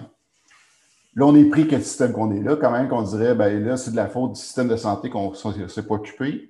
Tout le monde a raison, sauf que le système qu'on a, il est là. C'est ça qu'on a à notre disposition. Puis avant qu'on rajoute des lits, c'est beau dire qu'on. Mettons qu'on dit qu'on rajoute le triple de lits au niveau des soins intensifs, ça prend du monde aussi qui sont formés pour pouvoir justement prendre soin du monde, ce qu'on n'a pas. Fait qu'on on, est comme pogné avec ça. Puis même, comme je te dis, même si d'avance on avait eu d'autres choses que ça qui était mieux, le virus a surpassé, on l'a vu mondialement. C'est pas comme s'il y avait juste le Québec euh, qui a été dépassé par ça. Partout en Occident, il n'y a pas un système de santé qui été capable de répondre à la demande, justement, euh, sans prendre de mesures euh, comme celles qu'on a connues. Est-ce que je suis tanné? Oui. Ben, on ne le sait pas, right? Encore, c'est encore ça. C'est toujours qu'on ne sait pas s'arrêter quoi la réalité sans les ben, mesures. Ben, il faut quand même rester euh, factuel. Oui, ben, ça, ça, là-dessus, je me fie sur les données, que, puisque là, il y a quand même des données qui, qui sont accumulées depuis. Euh, j'ai lu le, livre du spécialiste justement en épidémiologie américain qui s'appelle euh, Nicholas Christakis, qui a écrit un très bon livre là-dessus, justement, ce qui a commencé lui à compiler. Lui, c'est sa job, ça, de, voir les chiffres, puis voir comment ça se traduit dans la réalité. Euh, c'est pour ça que c'est important de prendre les chiffres qui sont présentés là et les mettre en nombre absolu, ça nous donne déjà une bonne partie de la réponse. mettons le virus dans sa version originale, sans, euh, vaccin. Euh, le pourcentage, c'était que bon, 30% des gens étaient, euh, étaient asymptomatiques. Tu en avais 40% que, qui avaient des symptômes qui pouvaient être légers jusqu'à quand même sévères, mais que tu pouvais justement passer au travers à la maison en prenant, des, prenant du repos, puis des, des Tylenol, tu étais correct. Après ça, tu tombais dans un autre groupe que c'est 20% qui ont besoin d'aller à l'hôpital parce que, bon, encore là, pas pour être aux soins intensifs, mais tu es 20 tu as un 20 qu'il faut qu'ils passent par l'hôpital. Fait que ça, justement, Là, on parle encore d'un 20, tu vas dire, c'est juste 20 puis après ça, 10 entre 5 et 10 Tu es rendu à 90% c'est ça. Mais non, mais c'est parce que c'est là que tu as, un 20% qui ont besoin d'aller à l'hôpital, mais tu dis, c'est juste 20 puis après, c'est 5 à 10% qui vont avoir besoin d'aller aux soins intensifs. Si on regarde ça en pourcentage, ça, ben, ça a l'air pas si mais mettons ça en chiffre absolu. Actuellement, c'est-à-dire ceux qui vivent actuellement comme tout le monde on vivait au début de la crise, parce qu'au début de la crise, on était tous sans vaccin. Actuellement, au Québec, tu as 500 000 personnes qui sont sans vaccin et qui se retrouvent comme toi, tu es vacciné ou pas? Je sais pas que je te pose la question. Euh, j'ai jamais dit ça publiquement à personne. OK, bon, avec Mais euh, honnête, ça ne me dérange pas. Donc, je fais partie de ceux qui ne sont pas vaccinés présentement. OK, fait que donc, tu es, exact, exactement dans la même position que tout le monde était. Euh, tout, ce qui précédait justement la vaccination, ce qui fait que tu t'exposes avec les, mêmes pourcentages de risque. Euh, donc, tu as environ 500 000 personnes au Québec qui sont, euh, non vaccinées. Euh, ça fait que ça, en chiffre absolu, si on dit que tu as 10% on, va regarder le 10% justement qui risque d'avoir besoin de, soins, intensifs qui peuvent varier de, de 3 jours jusqu'à 14 jours. on parle de 50 000 personnes. 10 de, 500 000, c'est 50 000 personnes. Fait qu'on sait que le virus peut se transmettre rapidement. Euh, on parle qu'il y a 600, euh, euh, centres hospitaliers au Québec, 1500 places aux soins intensifs, tu as 50 000 personnes à servir. D'où l'intérêt de, vouloir étendre justement cette contamination-là, parce qu'on sait pertinemment qu'il va y avoir justement dans, les alentours, mettons, en étant hyper conservateur, 30 000 personnes qui vont avoir besoin de soins intensifs. On ne peut pas servir 30 000 personnes en, deux mois. c'est, ça l'enjeu. C'est qu'il faut, vraiment ramener ça en chiffre absolu. Puis quand même, comme je te disais, qu'on avait 10 000 places, 10 000 places sur soins intensifs, c'est, encore pas assez. c'est pour ça qu'il y a quand même lieu d'avoir euh, une extrême prudence puis d'aller chercher le, meilleur des deux mondes. C'est ce que le gouvernement essaie de faire parce que scientifiquement, je te dirais que les mesures qui font de déconfiner actuellement, c'est une décision politique qui va, parce que le moment donné, on veut régler d'autres problèmes. Parce que, comme je te dis, moi, le premier, je, suis tanné justement de, ces mesures-là. Euh, mais effectivement, on va s'exposer à des risques, puis euh, il va se trouver quelqu'un à un moment donné si ça. Si ça. Si, si ça déborde, bien là, ils vont dire hey, vous avez, euh, vous avez déconfiné trop vite. C'est que le gouvernement a une position que peu importe ce qu'il fait, il va, il va se ramasser avec euh, des, critiques. Fait que c'est damn if you do, damn if you don't. Ça, c'est sûr. Mais ça, c'est le propre du politique. Quand tu gères une nation, peu importe c'est quoi le sujet, il y a des gens qui vont être contents, il y a des gens qui ne seront pas contents. Ça, c'est, ça, c'est officiel. Euh, fait que, mais, fait que là, qu'est-ce qui se passe, mettons, logiquement, selon toi, si Là, tu en parles depuis euh, une dizaine de minutes, mettons, la, virulence, la, contagiosité d'Omicron, etc. et tout ça, euh, c'est quand même incroyable. Tu sais, tout ce qu'on voit et tout, ça se propage, c'est l'enfer, ta, ta, ta. Euh, puis on ne sait pas ça va être quoi les prochains variants, comme tu dis. là, on a. Ben, il y a une bonne nouvelle là-dedans parce que je, suis religieusement le docteur Steven Novella sur son podcast Skeptics Guide to the Universe lui, à toutes les semaines, il, fait un état des lieux. Le, virus, il n'est pas différent des autres. Quand il progresse, lui, son but, c'est une question de, rester en circulation. Puis le virus n'a pas intérêt à tuer son hôte. Ce qui fait que oui, comme n'importe quel virus, euh, ben, d'une part, justement, il va avoir une immunité qui va se faire, notre corps va apprendre à se défendre. Puis d'autre part, ben, le virus, lui, il ne veut pas être trop, euh, trop méchant non plus parce que lui, son but, c'est de se reproduire et de survivre. Euh, fait que le virus ne fait pas exception là-dessus. Euh, ce qui fait que euh, c'est pour ça que la, bonne défense actuellement, les gens vont critiquer le vaccin. Ah, ils ne nous empêchent pas de le pogner, de le transmettre, c'est vrai. Mais la grande qualité du vaccin actuellement, c'est qu'il réduit de façon très substantielle que tu sois atteint de la, de la version grave du virus. ça, déjà, c'est une victoire, une grosse victoire. Supposément, oui, exactement, exactement. Euh, mais l'autre, que je m'en allais, c'était euh, euh, avec les gros rassemblements, comme ce qu'on vient de voir en fin de semaine et tout ça. Sensiblement, beaucoup de gens pas vaccinés sont là, etc. C'est la même chose qu'on a vu dans les manifestations passées à Montréal, partout au monde, au Canada et tout ça. dans les endroits où est-ce qu'ils sont comme plus déconfinés et tout. puis là, ben, qu'est-ce qui se passe quand on, quand après arrive le moment où est-ce qu'il n'y a pas de grosses éclosions et tout ça, comme on a vu dans le passé, ça veut dire quoi selon toi par rapport à la compréhension de la contagiosité de, ce qui se passe présentement avec les virus? Ben, euh, là, on a un petit peu le, il y a un problème actuellement, c'est que justement, c'était tellement euh, la, folie au niveau de la, propagation qu'on n'avait on même plus la capacité de, tenir un compte, de tester le monde pour pouvoir avoir un compte de qui, euh, du nombre de contaminations. Fait que ça, en partant, c'est. Fait que selon toi, c'est quoi? On perd un élément. Là, ce qui nous reste comme élément de mesure, c'est les hospitalisations. Oui, mais comment, selon toi, est-ce qu'on est-ce que c'est déterminé que quelqu'un est contaminé? Comme scientifiquement, là? Ben, actuellement, euh, c'est une fois que la personne est rendue à l'hôpital avec des, symptômes majeurs. non, non, non, depuis, depuis le début de la pandémie. Là. Quand on dit quelqu'un est contaminé par le virus, variant XYZ? Ah, bien ça, c'est quand tu es testé. Puis encore là, ceux qui, euh, évidemment, on, a pris la mesure de ceux qui ont été testés. Testé le, test, le test PCR? Le test PCR. Euh, euh, moi, c'est comme ça que j'ai su que, que, que, j'ai officialisé justement ma contamination. Je, c'est ça l'affaire, mais tu as été dans cet angle de recherche-là, toute la question du test PCR, puis de comprendre c'est quoi le test techniquement comment ça marche, de lire le livre de l'inventeur qui explique comment ça marche, puis de, de voir que le test, ce n'est pas un test diagnostique. As-tu été rechercher, lire ça, voir ça? Comme non. factuellement, là? Non, c'est encore là, je n'ai pas lu moi personnellement. Euh, Parce que c'est ça l'affaire. C'est ça, c'est une, des, une, des notions importantes de tous les gens.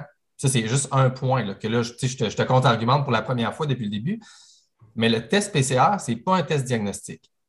Donc, ça, là, je te le dis, tu peux, tu peux ne pas me croire, mais il faut que tu ailles toi-même après ça vérifier. Puis toutes les gens qui écoutent, ici, moi, je fais juste partager des trucs euh, subjectifs. Fait qu'allez faire vos, propres confirmations, mais ce n'est pas un test diagnostique. Donc, le test diagnostique, le, test PCR est supposé être un test qui va être ensuite confirmé toujours 100% du temps par un diagnostic euh, par un médecin, quelqu'un qui est qualifié, qui est supposé diagnostiquer tes symptômes, puis ensuite d'associer les deux ensemble, et sensiblement, ça, ça peut devenir un cas. Mais pour ça, tu es supposé d'avoir des symptômes uniques qui ne sont pas des symptômes associés à d'autres maladies antérieures. Fait que là, une des critiques principales, que je fais juste te lancer ça comme ça pour voir un peu qu'est-ce que ça te dit chez toi, que les gens ont par rapport à la science, donc ce qui est rigoureusement est supposé avec la méthode, les mécanismes scientifiques, comment la technique du test PCR, marche, c'est que si tu n'as pas de symptômes uniques nouveaux, qu'il n'y a pas avec le, SARS-CoV-2 vraiment, ce qu'on a eu à la base, c'était des pneumonies atypiques. Mais ça, des pneumonies atypiques, il y en a partout au monde dans un pourcentage sensiblement similaire à ce qu'il y a eu depuis le début. Et que le test PCR est utilisé comme un test diagnostique, mais que même les fabricants sur le test PCR, ils disent que ce n'est pas supposé être un diagnostic. Puis après ça, tu as la question des cycles d'amplification des tests PCR, que ce n'est pas transparent. Les gens n'ont pas eu accès chronologiquement depuis deux ans combien de cycles ont été faits dans toutes les villes au monde, puis quand il y a eu des changements, parce que les cycles, tu sais de quoi je parle un peu, tu as, 25 cycles d'amplification jusqu'à 42, des fois 45, mais l'inventeur lui-même, puis les, gens qui travaillent avec les tests PCR disent qu'en haut de 28 à 30 cycles, euh, c'est parce que tu peux trouver n'importe quoi là-dedans en termes de matériel génétique. Fait que tout ça fait qu'il y, a plein de trucs qui ne sont pas transparents, puis que les gens ont des doutes que moi je trouve très légitimes sur qu'est-ce que c'est les cas. Euh, euh, Parce que tout ce que tu as fait, c'est OK, tu as les cas, après ça, tu as les cas hospitalisés. Là, qu'est-ce qui est un cas hospitalisé avec la COVID versus, là maintenant, il en parle depuis euh, une couple de semaines dans nos médias. OK, il y a des gens qui rentrent avec telle affaire, ils se font tester rendus à l'hôpital, mais là, ah, ils ont possiblement le test PCR positif, mais le test PCR, ce n'est pas un diagnostic, mais on les comptabilise comme étant des gens de la COVID. Puis ça, les gens qui sont les complotistes, whatever, comme les Cossette Trudel, etc., ils parlent de ça depuis avril, mai, juin de l'année passée parce que tout le monde qui avaient catché le problème des tests spéciaux depuis le début, logiquement, scientifiquement, qu'il y a des problèmes avec ça, ils voyaient la problématique ici au niveau des cas.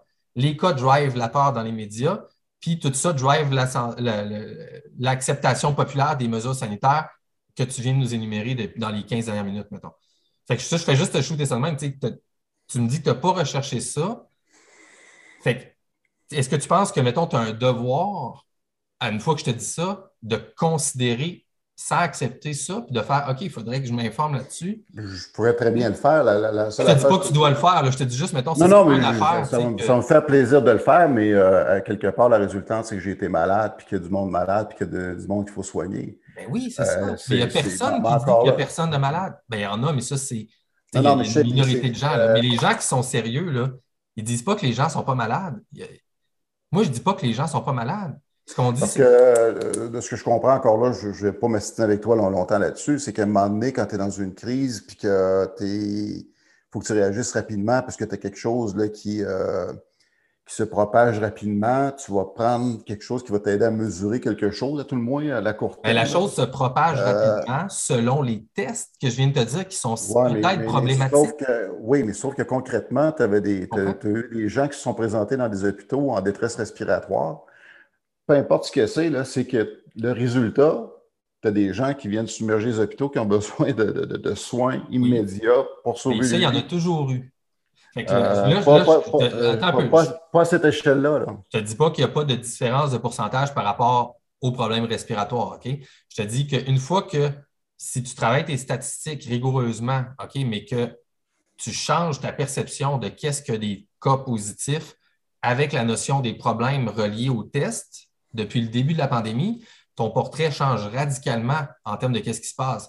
Puis ça, c'est sans compter la notion de l'asymptomatisme là-dedans. Tu en as parlé toi-même, parce que là, on compte l'asymptomatisme comme des gens contaminés ou les gens qui ont des petits symptômes à la base. Tu là, tu étais rendu à 70 ouais, mais qui étaient, qui étaient contaminés et qui pouvaient contaminer aussi, euh, même s'il n'y avait pas de symptômes. Peu importe, ça, c'est peu importe. C'est important, mais dans ce que je te dis, c'est que OK, là, les gens qui sont en bonne santé ou qui ont des petits symptômes normaux, qui sont des symptômes naturels qu'on a toujours, tout le monde eu depuis tout le temps, grippaux, de rhume, de maux de tête, des choses comme ça, qui ne sont pas des nouveaux symptômes différents, uniques, incroyables, OK, ou whatever. Là, on parle, toi-même, tu disais tantôt que ça, c'est au moins 70% des gens. Puis là, tu as l'autre 20% des gens qui vont à l'hôpital, mais encore là, eux autres, ils vont à l'hôpital, mais tu sais, c'est-tu des gros symptômes différents? Ben, le, corps, le, corps, peu importe le virus qui se fait présenter devant lui, le, corps n'a pas 36 000 façons de, réagir. Hein. Euh, exact. Le ministère, Exactement. Mais, sauf que là, il y, a, il y, a, de quoi qui est là, qui fait que tu as un nombre démesuré de gens qui n'est pas observé, même dans les plus dans les plus grands pics que tu peux avoir de, l'influenza. Ça n'a rien à voir. Euh, puis l'influenza, justement, avec la avec les saisons, euh, ça, va diminuer. Tu peux pogner l'influenza l'été quand même. C'est une question après ça de, proximité.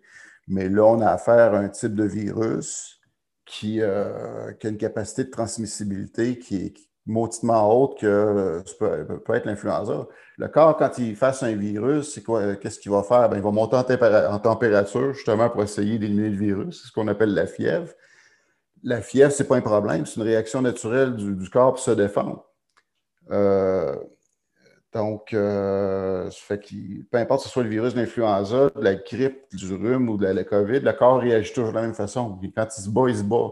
C'est pour ça que les gens vont dire oh, c'est pareil comme une grippe. C'est que le corps se, défend contre un virus de la même manière. Tu vas pogner le tétanos, qu'est-ce qui va se passer? Quand tu vas pogner le tétanos, tu vas faire de la fièvre. Puis c'est ça le, mécanisme de défense du, euh, corps. C'est pour ça que le monde va tout confondre, dire ah, c'est pareil comme une grippe, puis ci, puis ça.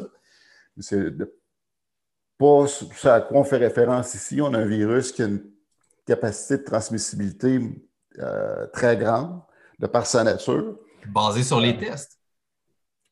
Mais le résultat, ouais, je sais, mais encore là, peu importe. Mais toute, toute, la, peur sous-jacente de toute la contagiosité est basée sur des affaires scientifiquement, techniquement, où est-ce qu'il y a du manque de transparence à la base là-dessus? Et où est-ce que des gens, dans ta catégorie de, gens là-dessus, ne recherchent pas ça? Et les autres gens sérieux, euh, rigoureux intellectuellement, qui recherchent ces problématiques-là, ils voient des incohérences et des problématiques. Fait que moi, ce que je fais juste dire, OK, c'est pas que nécessairement qu'eux ont raison, mais il y a des problèmes là, puis il faut que les gens de ta gang à toi, il faut que vous, vous preniez un moment, tu n'es pas obligé, pas toi, mais mon feeling, c'est que non, non, si tu veux vraiment être scientifique, rigoureux, à, notre, à notre capacité, il faut accepter d'aller vérifier ces choses-là, puis d'aller voir qu'il y a peut-être des problèmes. Je, suis entièrement d'accord, mais le problème, c'est qu'avec les Alex Cossette de, ce monde. Euh, Oublions Alex Cossette, je te parle de moi. Je te parle de moi il y a des gens qui vont partir de leurs conclusions, puis ils vont aller chercher les éléments que ben, tu connais le fameux principe du biais de confirmation. Exact. On peut tous faire ça. Je, pourrais me donner un objectif de, faire déraper quelque chose en prenant un point précis, puis après ça, aller chercher tous des éléments qui vont venir contredire ou faire mal paraître euh, n'importe quoi. Oui, mais là, c'est pas euh, rigoureux. c'est pas scientifique. Non, mais c'est pas rigoureux. Sauf que, encore là, moi, la question que je me pose, je, suis très sensible à ce que tu me présentes là. Mais c'est la question que, je te pose là-dedans, c'est qu'est-ce que tu essaies de démontrer? Là? Ben, oups, ben, euh, moi, moi ben, j'essaie de démontrer que la méthode scientifique n'est pas suivie parce qu'on, peut-être, je ne sais pas, parce que je suis juste une personne, mais que la, méthode scientifique n'est pas suivie par ce qu'on nous appelle le système euh, en place, politique, de la santé publique et des médias, donc tous ensemble. Donc, tout ça, on nous présente euh, la résultante des mesures sanitaires et tout ça comme étant euh, un résultat de la science. Mais moi, ce que je te dis, c'est ce qu'on on se fait présenter comme étant la science ne suit pas la démarche scientifique. Parce qu'il y a des manques de transparence. OK? Puis les médias clivent la population et là, les gens s'engueulent entre eux autres.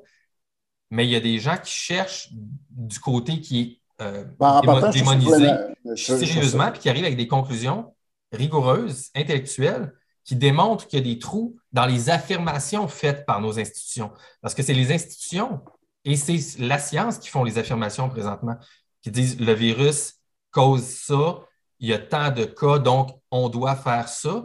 Les gens, ce qu'ils font, c'est qu'ils déprouvent ça en disant il y a des trous, il y a des manquements rigoureux à la démarche que vous prétendez, prétendez qui est scientifique, que vous prétendez qui est scientifique. C'est ça la science. pour moi, en tout cas, la méthode, c'est qu'on doit toujours tendre vers la vérité, comme tu as dit, mais pour ça, il faut être toujours aux aguets de s'il y a des problèmes dans ce qu'on pense être euh, rigoureux, ben, l'aspect moral sous-jacent qui, est intrinsèque à la méthode scientifique, c'est qu'on doit tout de suite aller les adresser pour être sûr qu'il y a des euh, contrôles en, place, right? En partant, ce que j'aime pas, c'est de tout de suite spéculer sur le, manque de transparence. Euh, Bon, pas besoin de spéculer, on le voit. On le voit Non, ouais, on peut parler d'un peut-être de. de, de, As-tu accès, toi, aux, documents de la santé publique interne pour savoir quelles études ont été comptabilisées, euh, pour savoir qui a fait le consensus, qui a lu les études, quel mécanisme? Il n'y a personne qui a accès à ça. Je, reproche au gouvernement de, mal communiquer, mais est-ce que son. Encore là, je trouve ça prématuré de, prétendre à un manque de transparence. Je ne prétends pas, il n'y en a pas de transparence. Tu peux pas, là, tu ne peux pas me contredire là-dessus. Non, mais euh, parce que manque de transparence, ici, je, le, prends dans le sens d'intention euh, malicieuse. On s'en fout des intentions, c'est pas important. Ben, non, non, c'est très important parce que c'est. Euh, ben oui, je suis d'accord, c'est important, mais dans le sens que pour déterminer s'il y a un manque de transparence ou non, parce que, à moins que tu me dises C'est comme les gens qui vont me parler des chemtrails. C'est la, première question que je vais leur poser, c'est dans quelle intention? Dans, quelle intention, là, puisque tout le monde dit Ah, les chemtrails, les avions qu'on voit dans le ciel, ils, vont ils prendre des affaires, OK, mais euh, mettons, ben, regarde, je, vais être d'accord avec toi, là, OK? Oui, non, mais, ils, épandent des affaires dans le ciel, là. C'est quoi le but, là, dans quelle intention? Puis là, ça fait, tu dis que ça fait 30 ans que ça dure. Qu'est-ce qui s'est passé depuis? C'est quoi les résultats? Tu sais, à un moment donné, tu sais, où l'intention ben, on, on peut en parler, mais es-tu ouvert à avoir un dialogue euh, là-dessus? Parce qu'on peut en parler. Je veux dire, mais l'affaire, c'est qu'aussitôt que quelqu'un va dire, ben, la seule conclusion logique de tout ça, c'est que les intentions sont probablement mm, whatever, malicieuses, ou à tout le moins, les intentions sont pour exercer un contrôle euh, sur quelque chose que les gens, auquel les gens n'ont pas accès. Ben là, on se fait traiter justement de gens. Euh, je veux dire, c'est évident qu'il y a des chemtrails dans le ciel. tu tes voix, tes voix avec tes yeux. C'est pas, pas, de la, pas de la fumée, c'est pas de la vapeur d'eau, parce que scientifiquement, tu peux faire des contrôles, des expériences contrôles. Il y en a plein qui font partout de la vapeur d'eau, des avions, on le sait, c'est quoi? ça disparaît. Les chemtrails, ça reste là, puis ça s'étend, puis tu le vois avec les yeux à toi. C'est totalement faux, ça. mon, frère est, euh, ingénieur en aéronautique. Il m'a tout expliqué le phénomène. que c'est des chemtrails. Ça peut être. Euh, euh, tu as des températures à moins 35 en haut. Ça fait qu'à un moment donné, avec la, compaction, un paquet de phénomènes, ça peut rester en glace pendant un certain temps. Lui, il se demande, euh, lui, il se demande aussi Je suis d'accord avec, avec, toi. Il n'y a, a, pas grand place pour mettre euh, du liquide, euh, du liquide chimique dans un avion. En tout cas, ben, peu importe, là, mais en tout cas, parce que là, il faudrait, faudrait, faudrait, sortir, parce qu'écoute, des, des, gens qui font ces analyses-là, il y en a plein. Puis il y en a que ils font des plein de documents là-dessus, puis ils montent tout, là, puis tu vois toute l'affaire. Tu vois l'affaire, puis tu vois qu'en effet. Quelqu'un va, va, va, faut prendre une affaire, va essayer de faire une démonstration avec des termes soi-disant qui vont arriver avec des termes pseudo-scientifiques, puis que ça va être accrocheur, là, mais non, regarde, tu ne me feras pas embarquer là-dedans. Ben, moi, je n'essaie pas de t'embarquer là-dedans. Non, non, mais tu me dis que c'est des chemtrails, c'est évident, on les voit. Là. Ben, ben on... il, y a, un principe là, justement dans le domaine justement des croyances, qui, on, va dire qu'on voit ce qu'on croit, là, et non pas l'inverse. On ne croit pas ce qu'on moi, moi je, je, crois, je, crois, ce que je vois, en général. mais, en général mais, si quelqu'un, mais si quelqu'un me démontre. C'est l'inverse, les gens vont voir ce qu'ils croient. Ben, c'est les deux, c'est toujours les deux. mais on, pour terminer, on va, on, va finir avec, euh, mettons, dans le dernier, euh, petit stretch, on, va justement bifurquer sur la croyance puis la, notion de, religion là-dedans, puis d'athéisme. Ça va être intéressant peut-être pour finir.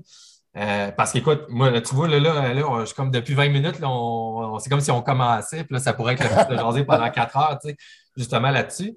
Mais, euh, tu sais, la notion, justement, de croyance, puis revenons à toute l'histoire de, de, Dieu au travers de tout ça, peut-être de la religion qui te passionne, toi, vraiment, je pense. Je pense que c'est ta première euh, passion, là, tu sais, à moins que je me trompe, mais tu sais, au niveau de la, de la, science et puis de, de l'athéisme et tout ça. Fait que, est-ce que tu comment tu vois euh, la notion justement de la religion présentement en lien peut-être avec la science? C'est très général, mais je vais te donner, mettons, peut-être une, plateforme de lancement, si on veut, euh, parce que depuis, mettons, au Québec, on a toute, notre histoire récente des 100 dernières années, principalement la Révolution tranquille, où est-ce qu'on s'est débarrassé de, des institutions religieuses. On a fait vraiment un, un volte-face en termes de société qui était la plus religieuse là, quasiment de l'Amérique du Nord. Puis là, on a réussi en 10 ans à faire, on est devenu euh, whatever, socialement athée ou euh, avec une tendance vers la laïcité. Non, le, Québec n'est pas devenu athée, loin de là. Euh, non, non, mais je te, fais juste un. On n'est juste, on n'est plus juste religieux systémique. Oui, c'est ça, exactement. On, a, enlevé le système, mais les, les gens sont garochés ailleurs. Ben, c'est ça, c'est un peu là, en fait, que je m'en allais avec, avec mon idée, tu sais, euh, parce qu'il y a, y, a, toute l'idée que, étant donné qu'on a évacué euh, l'aspect religieux et tout ça, que les gens, justement, se, se, réfugient ailleurs pour, euh, pour avoir un, besoin qui, serait transcendant, ou une relation à ce que la religion amène avec peu importe ce que c'est, Dieu ou quelque chose d'autre. fait comment est-ce que tu nous vois, toi, au Québec, avec ton, ton œil d'analyste présentement en lien avec la laïcité et la religion? Euh, si on parle, mettons, de notre situation globale, euh, est-ce que tu penses que euh, le résultat de la religion tranquille présentement a été bénéfique? Est-ce que, tu, est-ce que tu nous vois dans une meilleure place présentement que où est-ce qu'on était avant? Et est-ce que tu penses qu'il y a un manque de ce que, ce que, ce que moi j'appelle, ce que je, ben, pas ce que moi j'appelle, mais ce, ce qu'on peut appeler comme spirituel, mettons, social au Québec à cause de ça? et que, euh, qui est comblé par des choses problématiques dont, mettons, moi, je pourrais l'identifier à euh, une espèce de déification euh, de ce qu'on peut appeler la science, mettons, selon moi, qui pourrait être en, problématique, mais d'un autre côté, il y en a qui vont déifier d'autres choses comme l'identité, tu sais, puis des choses comme ça aussi. Fait que, mettons, généralement, toi, comment tu sens qu'on se place présentement au niveau religieux et spirituel? Non, je suis d'accord avec toi. Il ne faut, pas tomber inversement dans le scientisme, euh, même si je suis un, ardent défenseur de la, méthode scientifique. Euh, pas encore là, méthode scientifique, c'est un mot qui n'est pas encore tout à fait juste. Euh, je pense qu'on ne s'est pas nécessairement amélioré au niveau de la, culture je, dirais, la, culture de la pensée critique. Euh, tu dis, je pense qu'on s'est amélioré ou qu'on ne s'est pas amélioré? Non, non, non, pas du tout. On ne s'est pas du tout On s'est pas amélioré. Encore là, c'est parce que pourquoi la, bon, la religion, euh, je vais l'expliquer, je pense qu'on a parlé un petit peu tantôt. Je suis en train d'écrire. tu encore comme, un, comme quelqu'un oh, oh, pas de problème. Je ne vais pas te forcer là, non plus. parce que je suis en train d'écrire un livre là-dessus, justement. Oui, c'est ça. Euh, sur, tout le, le, le, mon cheminement, mais en même temps qui était parallèle parce que je suis né au monde au moment, en plein cœur de la Révolution tranquille. Fait que j'étais à cheval sur, deux mondes. C'est-à-dire, euh, mes parents provenaient justement du, du, du Québec la grande noirceur, qu'on appelle la grande noirceur, c'est-à-dire que des gens qui, euh, euh sais pas ça pour, euh, c'est pas une critique en parents, c'est un constat objectif, c'est-à-dire qu'ils n'ont pas eu accès à des études euh, comme j'ai pu avoir accès ou comme n'importe qui a accès aujourd'hui, parce qu'aujourd'hui, on prend pour acquis que tout le monde va faire au moins son primaire, son secondaire. Après ça, ben, une bonne partie vont aller au, cégep à l'université. À l'époque, quand, quand tu te rendais en cinquième, sixième année, c'était pas pire. J'ai mes parents qui viennent, qui viennent de, ça, puis en même temps qui ont été euh, justement euh, endoctrinés dans tout le, courant religieux. Euh, le Québec se sortait de tout ça. C'est que moi, quand même, j'ai eu cette pression-là. Puis en même temps, faire face à l'extérieur, justement, à toute cette révolution culturelle-là qui est en train de se passer au Québec. Fait que j'étais comme entre les deux. Mais sauf qu'il est encore tôt dans, le processus. Fait que moi, ce que j'observe, c'est que, puis on le voit avec la crise, la religion, une, c'est une mesure. Pour moi, si, je, prends la religion comme sujet, c'est que la religion, c'est la quintessence justement de, tout ce qui est à, l'encontre de la pensée critique. Parce que justement, croire la foi, c'est tout simplement de, mettre de côté, mettre au garde-robe justement ta pensée critique, puis de croire croire, c'est quoi? C'est tout simplement de, de, de, tenir quelque chose pour vrai juste parce que tu penses que c'est vrai. C'est pour moi, ce n'est pas satisfaisant. On ne peut pas se satisfaire de ça. Mais ça, c'est plus la foi, avoir la foi. Oui, ouais, mais encore là, c'est pas croire, parce que là, au niveau de la science, croire, c'est ça que c'est super intéressant. Puis, moi, je sais que j'adore aussi comme quelqu'un comme Agnève Collin qui s'intéresse à ces questions-là. Je pense que vous connaissez un petit peu aussi. D'ailleurs, je pense que c'est elle qui m'a euh, qui m'a fait te découvrir. Fait que je lui dois ça euh, à Nièvre Collin. Euh, très belle découverte. Euh, voilà une couple d'années. Puis, mais tu sais, quand, scientifiquement, mettons, tu, tu, adviens qu'il y a quelque chose qui semble être factuel, ben ensuite, tu crois que c'est vrai. Non? Oui, oui, ben, tout est. Non, c'est ça. Ben, la, croyance, c'est ça. on, tout est une croyance. C'est ça. Ben, c'est ça. Mais toute croyance n'est pas vraie, mais tout ce qui est vrai devient une croyance. Euh, oui, tout à fait, mais encore là, c'est que euh, ce qui va distinguer une croyance d'une autre, c'est-à-dire c'est le poids des données que la supporte. La foi, c'est strictement basé sur une, une intuition. Tandis que croire en quelque chose, euh, moi, je veux dire, je vais croire en quelque chose qui est, qui, est quand même soutenu substantiellement par des données empiriques. Euh, S'il y a quelque chose auquel je crois, malgré les données empiriques qui supportent, s'il y a des nouvelles données qui viennent contredire, ben, je vais être obligé de me, rallier à ces nouvelles données-là, surtout si les données sont, sont, valables. C'est ça la science. C'est pour ça que les gens ont de la misère avec la science. On va dire la science, une journée, ça pense telle affaire, puis le lendemain, ça pense d'autres choses. Ben, justement, c'est la beauté de la science, puisque la science, c'est quoi? La pensée critique, c'est qu'on demande d'être convaincu par des preuves si tu vas mettre des preuves nouvelles qui vont venir euh, remettre en cause justement ce qui était établi comme un consensus valable, ben fine, on va, on va, se rallier. moi, n'importe quoi qui va venir me convaincre avec quelque chose de substantiel que ce que je pensais avant était euh, à côté de la traque, ben c'est ça, à un moment donné, il faut savoir s'ajuster.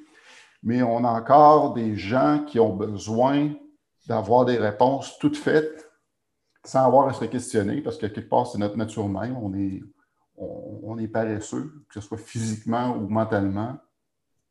Si tu veux devenir avec des gros bras, il ben, faut que tu forces, il faut que tu forces souvent et longtemps. Ben, c'est la même chose quand tu réfléchis. Hein? Euh, si tu ne réfléchis pas souvent, euh, c'est sûr que tu ne te remettras pas en question. Puis euh, sur les affaires sur lesquelles tu surfes vont être fausses. Ils vont peut-être être réconfortantes, mais tu vas surfer sur quelque chose qui est faux ça peut marcher pendant un certain temps, mais à un moment donné, la réalité va toujours te rattraper. Non, c'est clair, c'est clair. Puis ce que tu viens de dire, encore une fois, moi, je suis 100 d'accord. Tu sais, la, beauté de la science, c'est que tu es supposé de pouvoir te remettre en question constamment. On en a parlé un petit peu au début, mais pour ça, il faut que tu aies l'information et, de, tous les côtés avant de, trancher officiellement. Et quand les gens ne vont pas chercher d'un côté parce qu'ils ont déjà conclu à l'avance que, mettons, pour les mesures sanitaires, que ça fait du sens, mais qu'ils ne vont pas chercher l'autre côté, ben là, c'est difficile de te remettre en question parce que tu ne vas pas aller t'informer de l'autre bord. Fait que là, tu t'en remets au système, ce qui est correct aussi, mais il faut que tu admettes à ton niveau personnel que tu t'en remets au système. oui, ben, oui, ben, oui, ben, absolument. Mais... c'est ce qu'il faut aussi, parce que c'est ça notre société. Il ne faut pas oublier qu'une société, puis moi, quand j'entends le monde crier liberté, il n'y a, personne. En passant, on va arrêter de se compter des peurs, il n'y a personne de libre. il n'y a personne de? Il n'y a personne de libre. C'est la liberté, c'est une construction qui est totalement fausse. Là. Euh, ben, ben, ben là, on tombe dans, la social, politique et financier. Là. Évidemment que, oh, ben c'est faux, mais c'est parce que le système est construit comme de quoi qu'on n'est pas libre. On pourrait avoir un système où est-ce qu'on serait plus libre. Oui, oui, mais à un moment donné, c'est un. On, parce que c'est un affaire que les gens oublient, ça. On est dans un, dans un contexte euh, où on, est dans un contrat social. Là. À un moment donné, euh, on n'est pas à l'époque des chasseurs-cueilleurs qui étaient des sociétés d'à peu près 100, 150 dans une tribu tu pouvais avoir des systèmes, euh, justement, euh, un petit peu euh, anarchiques, horizontales, ça pouvait fonctionner. Parce que tu étais 100, 150 personnes, mais avec, des populations, avec une population de 8 milliards, tu ne peux pas fonctionner de même. Il faut que ça marche avec des hiérarchies. Puis il y a des choses que tu vas être obligé de, transférer, comme justement le, c'est pour ça qu'on a un système de police. si tout le monde faisait sa propre loi, à un moment donné, on a dit OK, la force, on la donne on la donne euh, aux institutions. C'est les institutions qui vont gérer justement l'ordre. Euh, ben, c'est la même chose après ça avec la science, la, santé publique.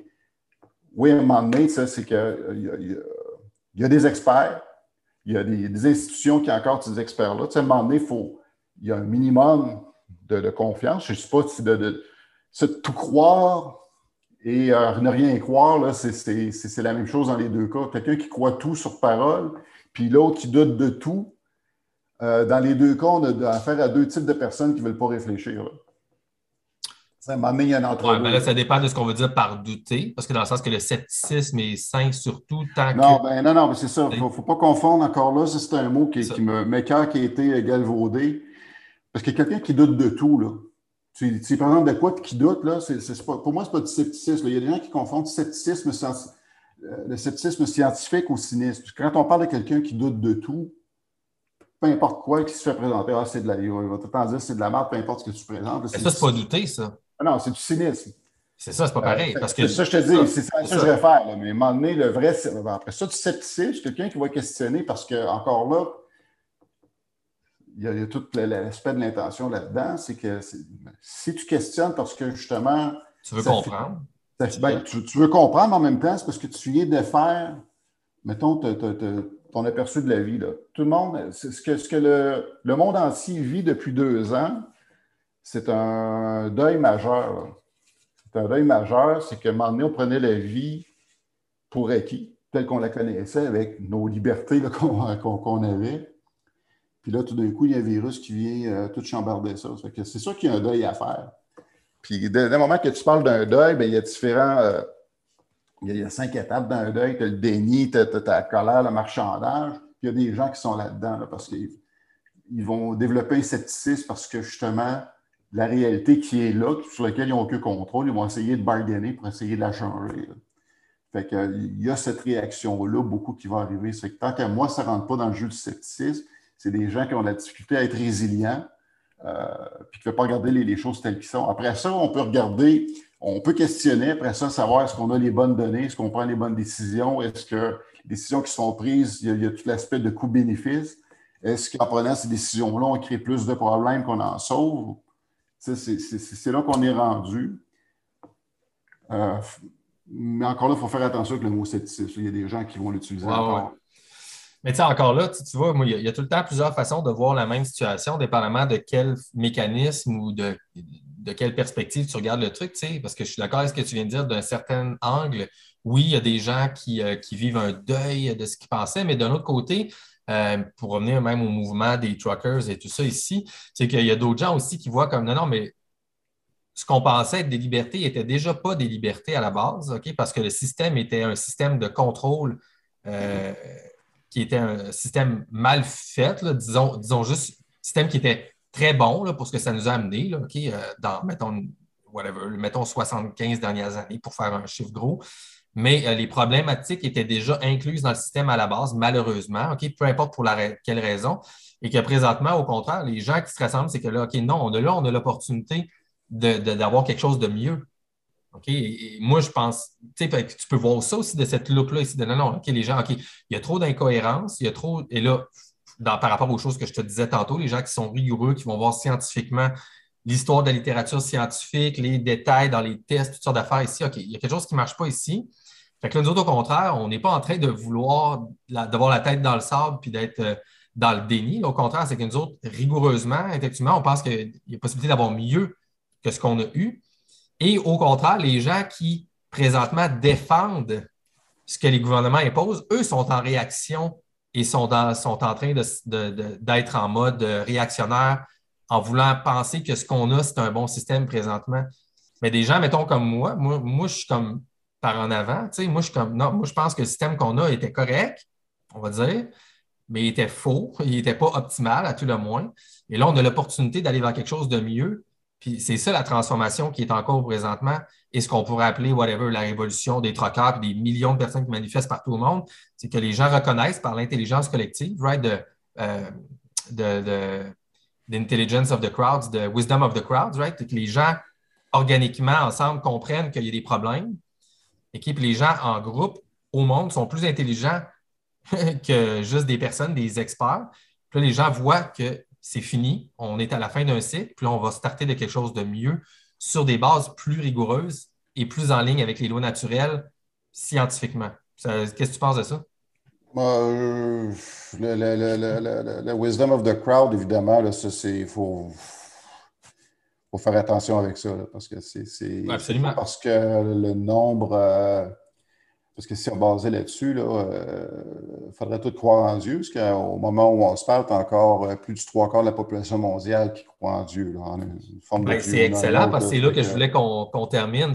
Euh, qu'est-ce que tu penses de, Dieu comme étant non pas le Dieu de la Bible, OK, le monsieur perché avec sa barbe dans le ciel, un Dieu personnel, tout ça, mais comme étant juste la somme des énergies de l'univers, OK, qui, communique avec tout le monde parce que ben, on est tous connectés ensemble au travers de l'énergie qu'avant, il appelait whatever, l'éther. Le plus a été supposément débunké, mais il y a plein d'expériences après qui ont démontré que l'expérience de Michelson-Morley était pas très, très euh, rigoureuse non plus. Fait que c'est juste que on est juste tous dans le même médium, appelons ça le médium de potentiel énergétique, right? L'énergie du point zéro. Là, je veux dire, c'est plus un secret. La NASA travaille là-dessus depuis au moins dix ans et plus. Je veux dire, c'est ça Dieu. C'est dans le fond, fait qu'on n'a comme pas le choix de croire à Dieu parce que scientifiquement, la somme des énergies, je dis de croire, mais d'admettre qu'il y a une somme des énergies complètes puis qu'on interagit tout là-dedans. C'est juste ça, tout ce qui est qualifié comme ben, étant New Age. c'est tout négatif. mais scientifiquement, ça fait du sens. Là dans le pourcentage que, je viens de te, parler là, ce n'est pas à ça qu'il réfère, parce que là, c'est important de faire la différence entre le théisme, le déisme et le panthéisme. Euh, puis il n'y a pas grand monde qui sait faire la différence. Puis euh, là, on tombe dans un jeu de spéculation. Ça peut être amusant de, de spéculer sur un paquet d'affaires là-dessus. Après ça, euh, que cette énergie-là existe ou non, euh, est-ce que ça vaut la peine, est-ce que cette énergie-là sait, elle-même qu'on existe? Euh, est-ce que ça a besoin d'être. ah, mais l'énergie, ce n'est pas, une entité. Là. Non, non, mais, c'est ça, mais c'est ça l'affaire. tu ne peux pas anthropomorphiser. Oui, mais c'est ça, mais, l'idée de Dieu, c'est pour ça que les gens vont se faire. C'est sûr que quand on se met à s'amuser à, à, jouer là-dedans, à philosopher, puis à, à spéculer sur ce que ça peut être. Non, non, il ne faut pas spéculer, il faut ah, être. Non, non, non, non, mais la méthode scientifique.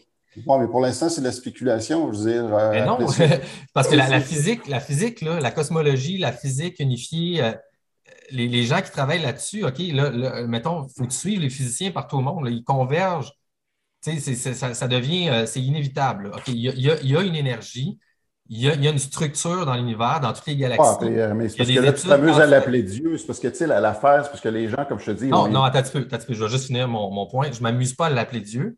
Ce que je te dis, c'est que sous-jacent à ça, c'est vrai que je n'ai pas fini ma, ma, pensée tantôt, OK?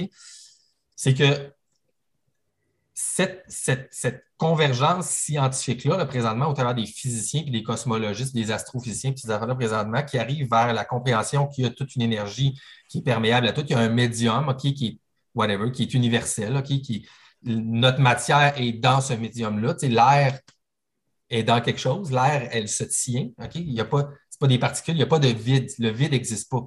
Il, y a, y quelque chose qui soutient tout. Ça ici, c'est métaphoriquement la chose qui est appelée Dieu dans toutes les différentes cultures. Oui, mais, mais, mais, mais, ouais, mais, c'est non. puis ils ont toutes, dépendamment de leur vision dans le temps et dans l'histoire, ils ont toutes des interprétations qui doivent être prises dans leur contexte, dans le temps historique, de qu'est-ce que c'est cette énergie-là. Non, dans l'histoire des religions, c'est encore une fois, OK, mettons les affaires qui sont promues par les religions dans les livres sacrés, comme la prière, des choses comme ça, c'est démontré aujourd'hui scientifiquement que la prière, ça a des bénéfices sur la santé des gens. Donc, au niveau biologique. Donc, tu sais, donc, qu'est-ce que tu penses a des aspects. Puis là, tu peux passer à l'effet placebo, l'effet nocebo.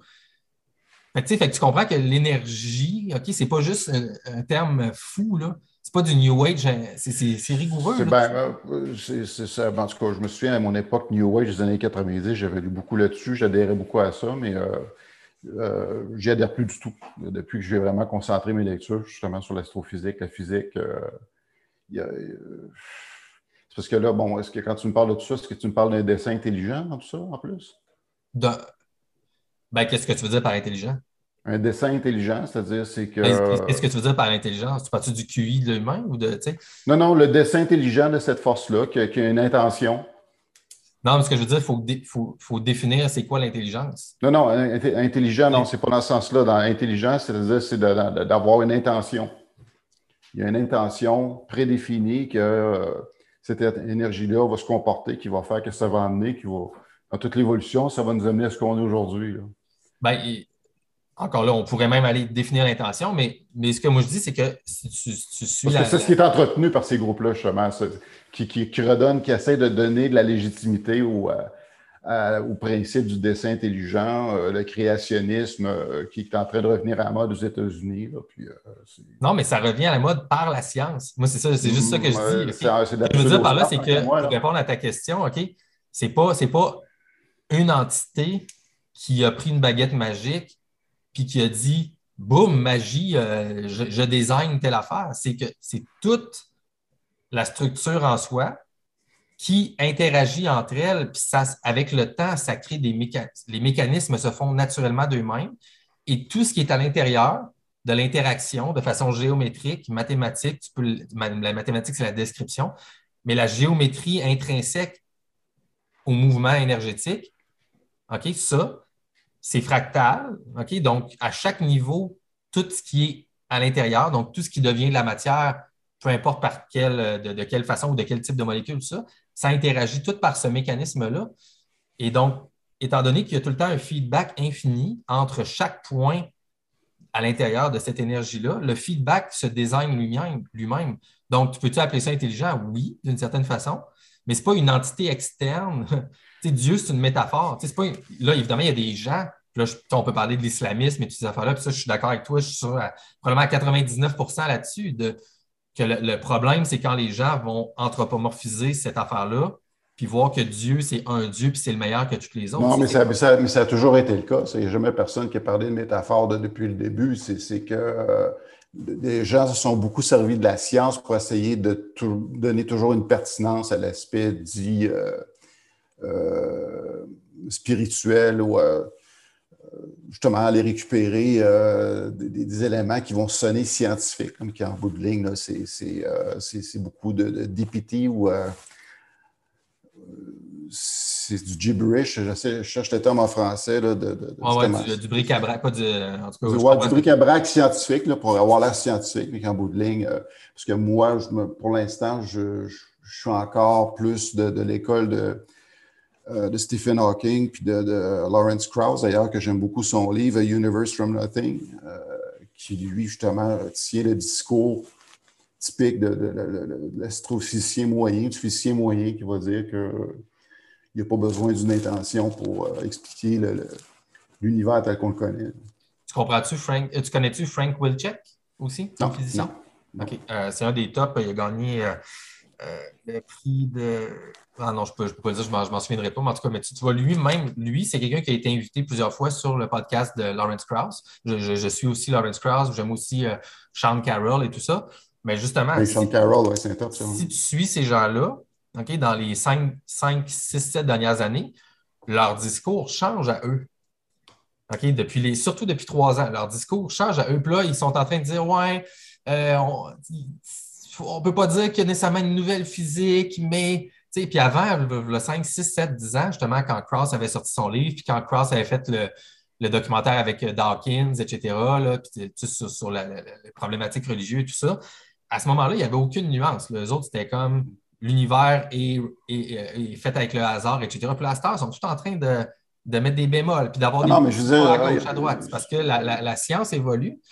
Puis là, on est en train de comprendre des, trucs, des phénomènes qui sont historiquement qualifiés comme étant pseudo-scientifiques ou juste religieux, comme non, non, il y, a, un fondement rigoureux. Toutes les affaires, toutes les études sur la méditation, sur la prière, sur le jeûne, c'est toutes des affaires qui ont été promues dans toutes les, religions. OK, moi, ce que je te dis, c'est juste que là, c'est sûr qu'après ça, ça ouvre une boîte de Pandore parce qu'il faut comprendre c'était quoi, dans ce temps-là, les vraies civilisations, puis c'était quoi leur niveau de connaissance sur, l'univers et tout ça. Mais tu il y a une façon de comprendre que, OK, les choses qui étaient promues dans ces livres-là ici, oublions l'idée d'un Dieu unique qui te parle à toi individuellement, verbalement, là, qu'il y a des affaires qui sont rigoureuses, scientifiques, qui font du sens au travers de toutes les religions. Fait qu'il y aurait, l'idée, c'est que il y a comme quelque chose de fondamental, que la religion est juste des filtres qui interprètent ça, qui est l'énergie globale de l'univers, qui nous connecte tout le monde ensemble. C'est comme ça le mouvement présentement qui se passe, c'est l'union des gens qui comme, font OK. La science, oui, mais le scientisme, au contraire, c'est de renier le fait qu'on est tous connectés rigoureusement par le médium, puis qu'on a un impact à distance. ça, c'est toute la notion de la physique quantique et de les particules intriquées. On est intriqués tout le monde ensemble.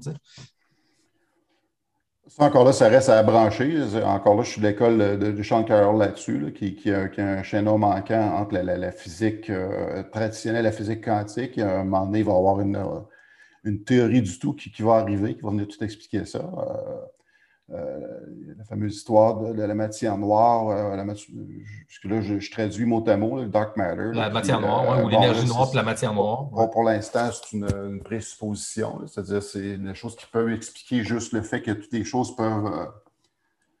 ça n'explique rien, dans le fond, on présume justement que quelque chose tient tout le reste, là, mais il reste à faire le pont entre ça. Pour l'instant, moi, je me contente de dire je ne le sais pas. Je ne viendrai pas contredire. Exact, je suis d'accord. Ces gens-là, euh, pour le reste, moi, ma critique des religions, c'est la, religion traditionnelle. C'est-à-dire, euh, euh, il n'y a personne de ces gens-là qui a commencé à présupposer l'aspect métaphorique. Historiquement, quand on regarde l'histoire de religion, c'est strictement la, superstition très, très, très primaire puis que justement la tendance à l'anthropomorphisme, tout le, phénomène, le réflexe de pareidolie qu'on fait, on essaie de toujours reproduire ce qui, ce qui nous est familier. Euh, ce qui fait qu'après ça, ben, les gens, pour continuer à maintenir une certaine pertinence, euh, vont essayer de raccrocher ça aux, nouvelles tendances parce que, bon, euh, l'Église catholique est obligée de faire beaucoup de concessions pour rester pertinente, même si elle ne l'est plus du tout. Là. Mais ça existe encore, c'est parce qu'eux autres, ils ont été obligés de, jeter par-dessus bord bien des principes, puis qu'ils essaient de plus parler aujourd'hui. Ils vont essayer de, rester des gens qui sont pertinents sur tout l'aspect de l'éthique et de la morale, mais euh, ils ne vont, pas essayer de discuter justement des, propos de fond, de, justement de ce qui, ce qui explique leur existence, c'est-à-dire tout l'aspect de tout ce qui tourne autour de l'histoire de Jésus. D'ailleurs, ça va être le sujet, le, sujet central dans mon livre. Ah, nice, nice.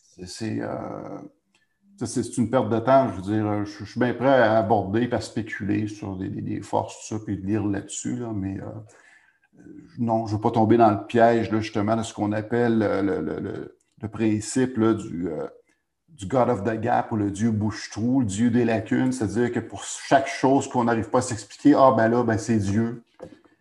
non, pour l'instant, moi, je préfère toujours y aller avec on ne sait pas pour l'instant, puis on verra plus tard. Ben, c'est sûr. De toute façon, moi, je suis le premier à dire que si tu fais ça dans ta vie, tu mènes ta vie comme ça, euh, c'est pas rigoureux vraiment, parce que ah, je suis d'accord avec toi là-dessus, encore une fois. c'est très cool.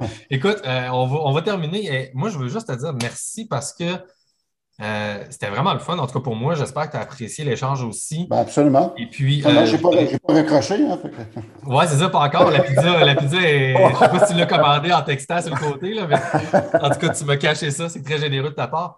Euh, écoute, rapidement, je veux te lancer une dernière mini-question. puis écoute, tu peux répondre en trois mots si tu veux ou en, ou en trois minutes, en tout cas, prends le temps que tu veux. Mais je suis curieux d'avoir ton opinion pour terminer, étant donné qu'on a parlé un petit peu de la Révolution tranquille du Québec et tout ça il y, a, le personnage, euh, ben, le personnage, l'homme, le, gars euh, Alexandre Cormier-Denis euh, de Nomos TV, qui lui est un nationaliste vraiment fort et revendique beaucoup la notion du Canada français, etc. Mais lui, un, argument que je trouve intéressant, puis je veux juste t'entendre rapidement là-dessus, c'est que lui, il trouve qu'on a beaucoup trop, avec la Révolution tranquille, puis surtout après de notre vision qu'on avait justement de la Grande Noirceur, on a beaucoup trop démonisé, selon lui, euh, les aspects positifs que la religion a apportés au Québec, comme de quoi que sans le catholicisme fort, on n'aurait peut-être pas survécu tant que ça, parce que ça nous a gardés unis quand même en tant que peuple canadien-français dans des périodes extrêmement difficiles et tout ça. Euh, puis moi, je trouve que c'est un argument qui se tient quand même, qui, qui, est logique et que, encore là, peut démontrer d'une certaine façon indirecte que il y a quand même du bon d'un certain côté dans la religion, dans le sens que ça amène les gens ensemble autour de certaines valeurs. Effectivement, c'est un, très bon outil, de, c'est un bon ciment collectif.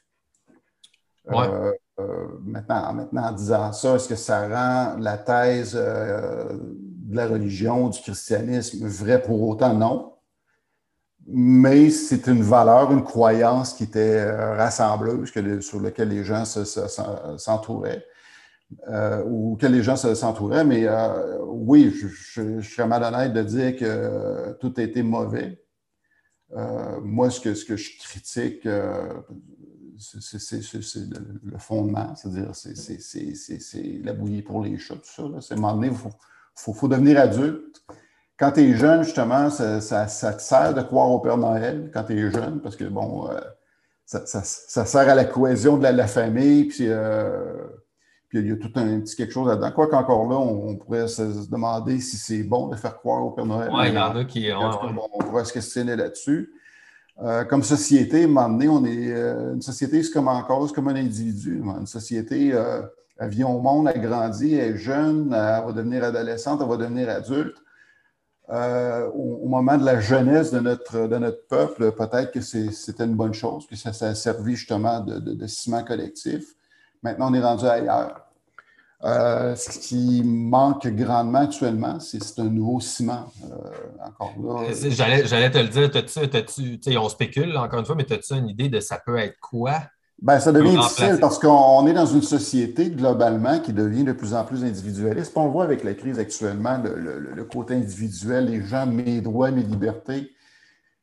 Euh, je, crois ça avec mes droits, mes libertés. Mais tu sais, à un moment donné, encore là, dans un contrat social, les droits, libertés, il faut que ce soit contrebalancé aussi avec tes devoirs et tes responsabilités. Puis ça, c'est la portion c'est peut-être justement la, portion favorable de la religion, justement, c'est qu'il y avait beaucoup d'emphase aussi qui était mise sur tes devoirs, tes responsabilités. Exact.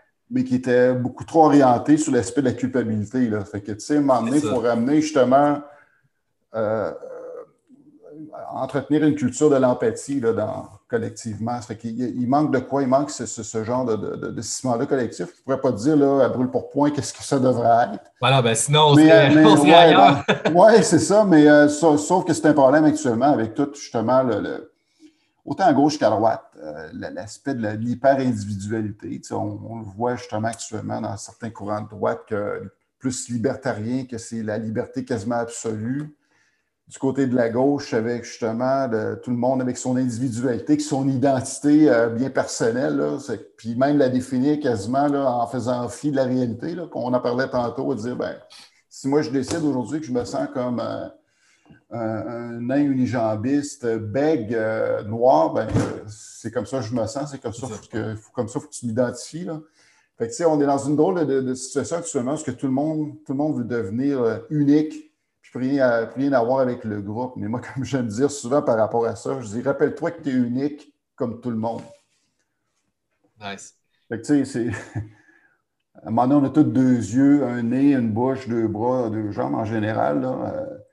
Euh, euh, c'est beau l'individualité, puis à un moment donné, il ne faut pas oublier l'effet de groupe. puis ça, c'est une affaire qui s'est perdue. Puis euh, c'est peut-être le seul côté dommage, justement, de la perte de la religion comme ciment collectif mais qu'on n'a pas vraiment remplacé par, euh, par rien d'autre. À un moment donné, il y avait le, courant nationaliste qui pouvait créer ça. Euh, à un moment nationaliste est devenu quasiment une tare, parce que les gens confondent le nationalisme qui était promu au Québec avec le nationalisme naziste, euh, du, nazi de, ou fasciste d'Europe des années 30, mais ce n'est pas ça du tout. mais, sauf qu'il y, y, a un trou béant de ce côté-là, je pourrais dire bien d'accord. On verra qu'est-ce qui va euh, sauter euh, dans le trou et qui va pouvoir peut-être le combler idéalement euh, d'une meilleure façon que, la religion a pu tenter de le faire dans le, dernier, dernier siècle au Québec. super intéressant. tu, vois, ma, spéculation personnelle, c'est plutôt que justement, comme je te disais tantôt, ben, c'est que l'aspect de la méthode scientifique, de la façon dont je te présentais ça avec l'aspect physique et tout ça, ben, si c'est réellement qu'on comprend que c'est le fondement qu'il y avait sous les religions, bien, ça nous donne justement l'aspect moral. Puis l'aspect individualité devient plutôt un aspect de souveraineté individuelle. Et là, tu tombes avec l'affaire des intentions. Donc, tant que tu n'enfreins pas l'autre souveraineté de l'autre personne ou de l'autre nation ou de l'autre culture, etc., ben, tu as 100% de ton individualité qui te revient à toi. Et, euh, et ton corps est le tien. Puis là, ben, pour moi, en tout cas, ça fait le lien avec l'histoire de mandater une injection euh, pour avoir accès à des trucs sociaux. Euh, pour moi, ça contrevient à ce que j'appellerais cette vision scientifique-là des choses. mais écoute, on verra, ça va être quoi le futur. Mais tu vois, ce genre de sujet-là, tout ce que tu viens de nous dire dans les dernières minutes, je trouve que c'est vraiment un des points, en tout cas, pas, de bataille, mais un des points pour, pour les gens qui sont des penseurs au Québec. J'espère qu'ils vont focuser là-dessus beaucoup pour essayer qu'on puisse euh, socialement, en tout cas, s'enligner dans un endroit qui va, qui va être euh, meilleur pour la communauté totale, euh, Guy. Fait que merci beaucoup. Ça me fait plaisir. écoute, j'espère tout le monde, c'était le podcast en passant dans le fond des yeux. J'espère que ça vous a permis à tous de prendre une nouvelle paire d'yeux, celle de mon invité Guy Perkins, pour voir un peu la pandémie et plus largement un peu la question de la science et de la religion aussi au travers de ses yeux à lui. C'est la seule chose que j'essaie de faire ici, c'est d'avoir des invités qui ont des points de vue différents sur le monde pour que vous puissiez, vous, ensuite, faire vos propres euh, opinions là-dessus, le mieux informé possible. Alors, euh, merci beaucoup. Si jamais vous avez apprécié euh, tout le monde dans les commentaires, ben, il y a des liens pour supporter le show si c'est quelque chose qui vous intéresse. Et de notre côté, M. Guy Perkins, alors je rappelle qu'on peut te suivre sur la page Facebook Perks, P-E-R-K-S. Également, à l'occasion, euh, à brûle pour point, je crois, quand tu te fais euh, appeler par euh, Cube Radio pour aller commenter là. Et tu as un livre qui va s'en venir, mais là, j'imagine, je ne pense pas que tu es rendu à faire la promotion de ton livre pour l'instant. non, je suis, encore, je suis, encore, dans le processus d'écriture. Les choses vont bon train. C'est que j'espère terminer mon premier draft dans les prochaines semaines. Mais après ça, le, vrai travail va, commencer parce que le draft, c'est une chose, mais après ça, c'est les révisions linguistiques et les révisions de, euh, toutes, sortes qui vont venir, mais euh, ça, va bien. Tu as déjà un éditeur et tout ça, tu sais que ça va, ça va sortir Oui. Ah, très cool. Ben, je suis très, très heureux pour toi. je pense que ta contribution euh, va faire euh, un excellent apport à la, vie intellectuelle euh, et culturelle du Québec. Fait que merci beaucoup. Puis écoute, pour terminer le podcast, je te laisse le, dernier mot. Si tu peux regarder la, francophonie ou à tout le moins la culture du Québec dans le franc des yeux et les laisser peut-être avec une dernière impression, un dernier mot, une dernière intuition quelconque, qu'est-ce que tu veux nous transmettre, M. Perkins? Je pense que euh, ce que je vais dire est valable autant pour les gens qui se disent que tu sais que j'aime pas les étiquettes gauche-droite, mais je vais quand même le dire quand même, et pour qui, s'applique autant pour la gauche et la droite. Je dis souvent, une émotion n'est pas une opinion. et une opinion n'est pas une expertise, mais il ne faut pas confondre expertise et autorité. Une expertise demeure une expertise, mais une expertise n'est pas une autorité euh, en soi. J'aime ça. Super cool. Merci beaucoup, Guy Perkins. Alors, j'invite les gens à te suivre et on pourra te retrouver en ligne avec tes satires et tes salves bien lancées pour défaire les idéologies mal placées. Merci, Guy. Ah, là, pour tout le monde. Salut.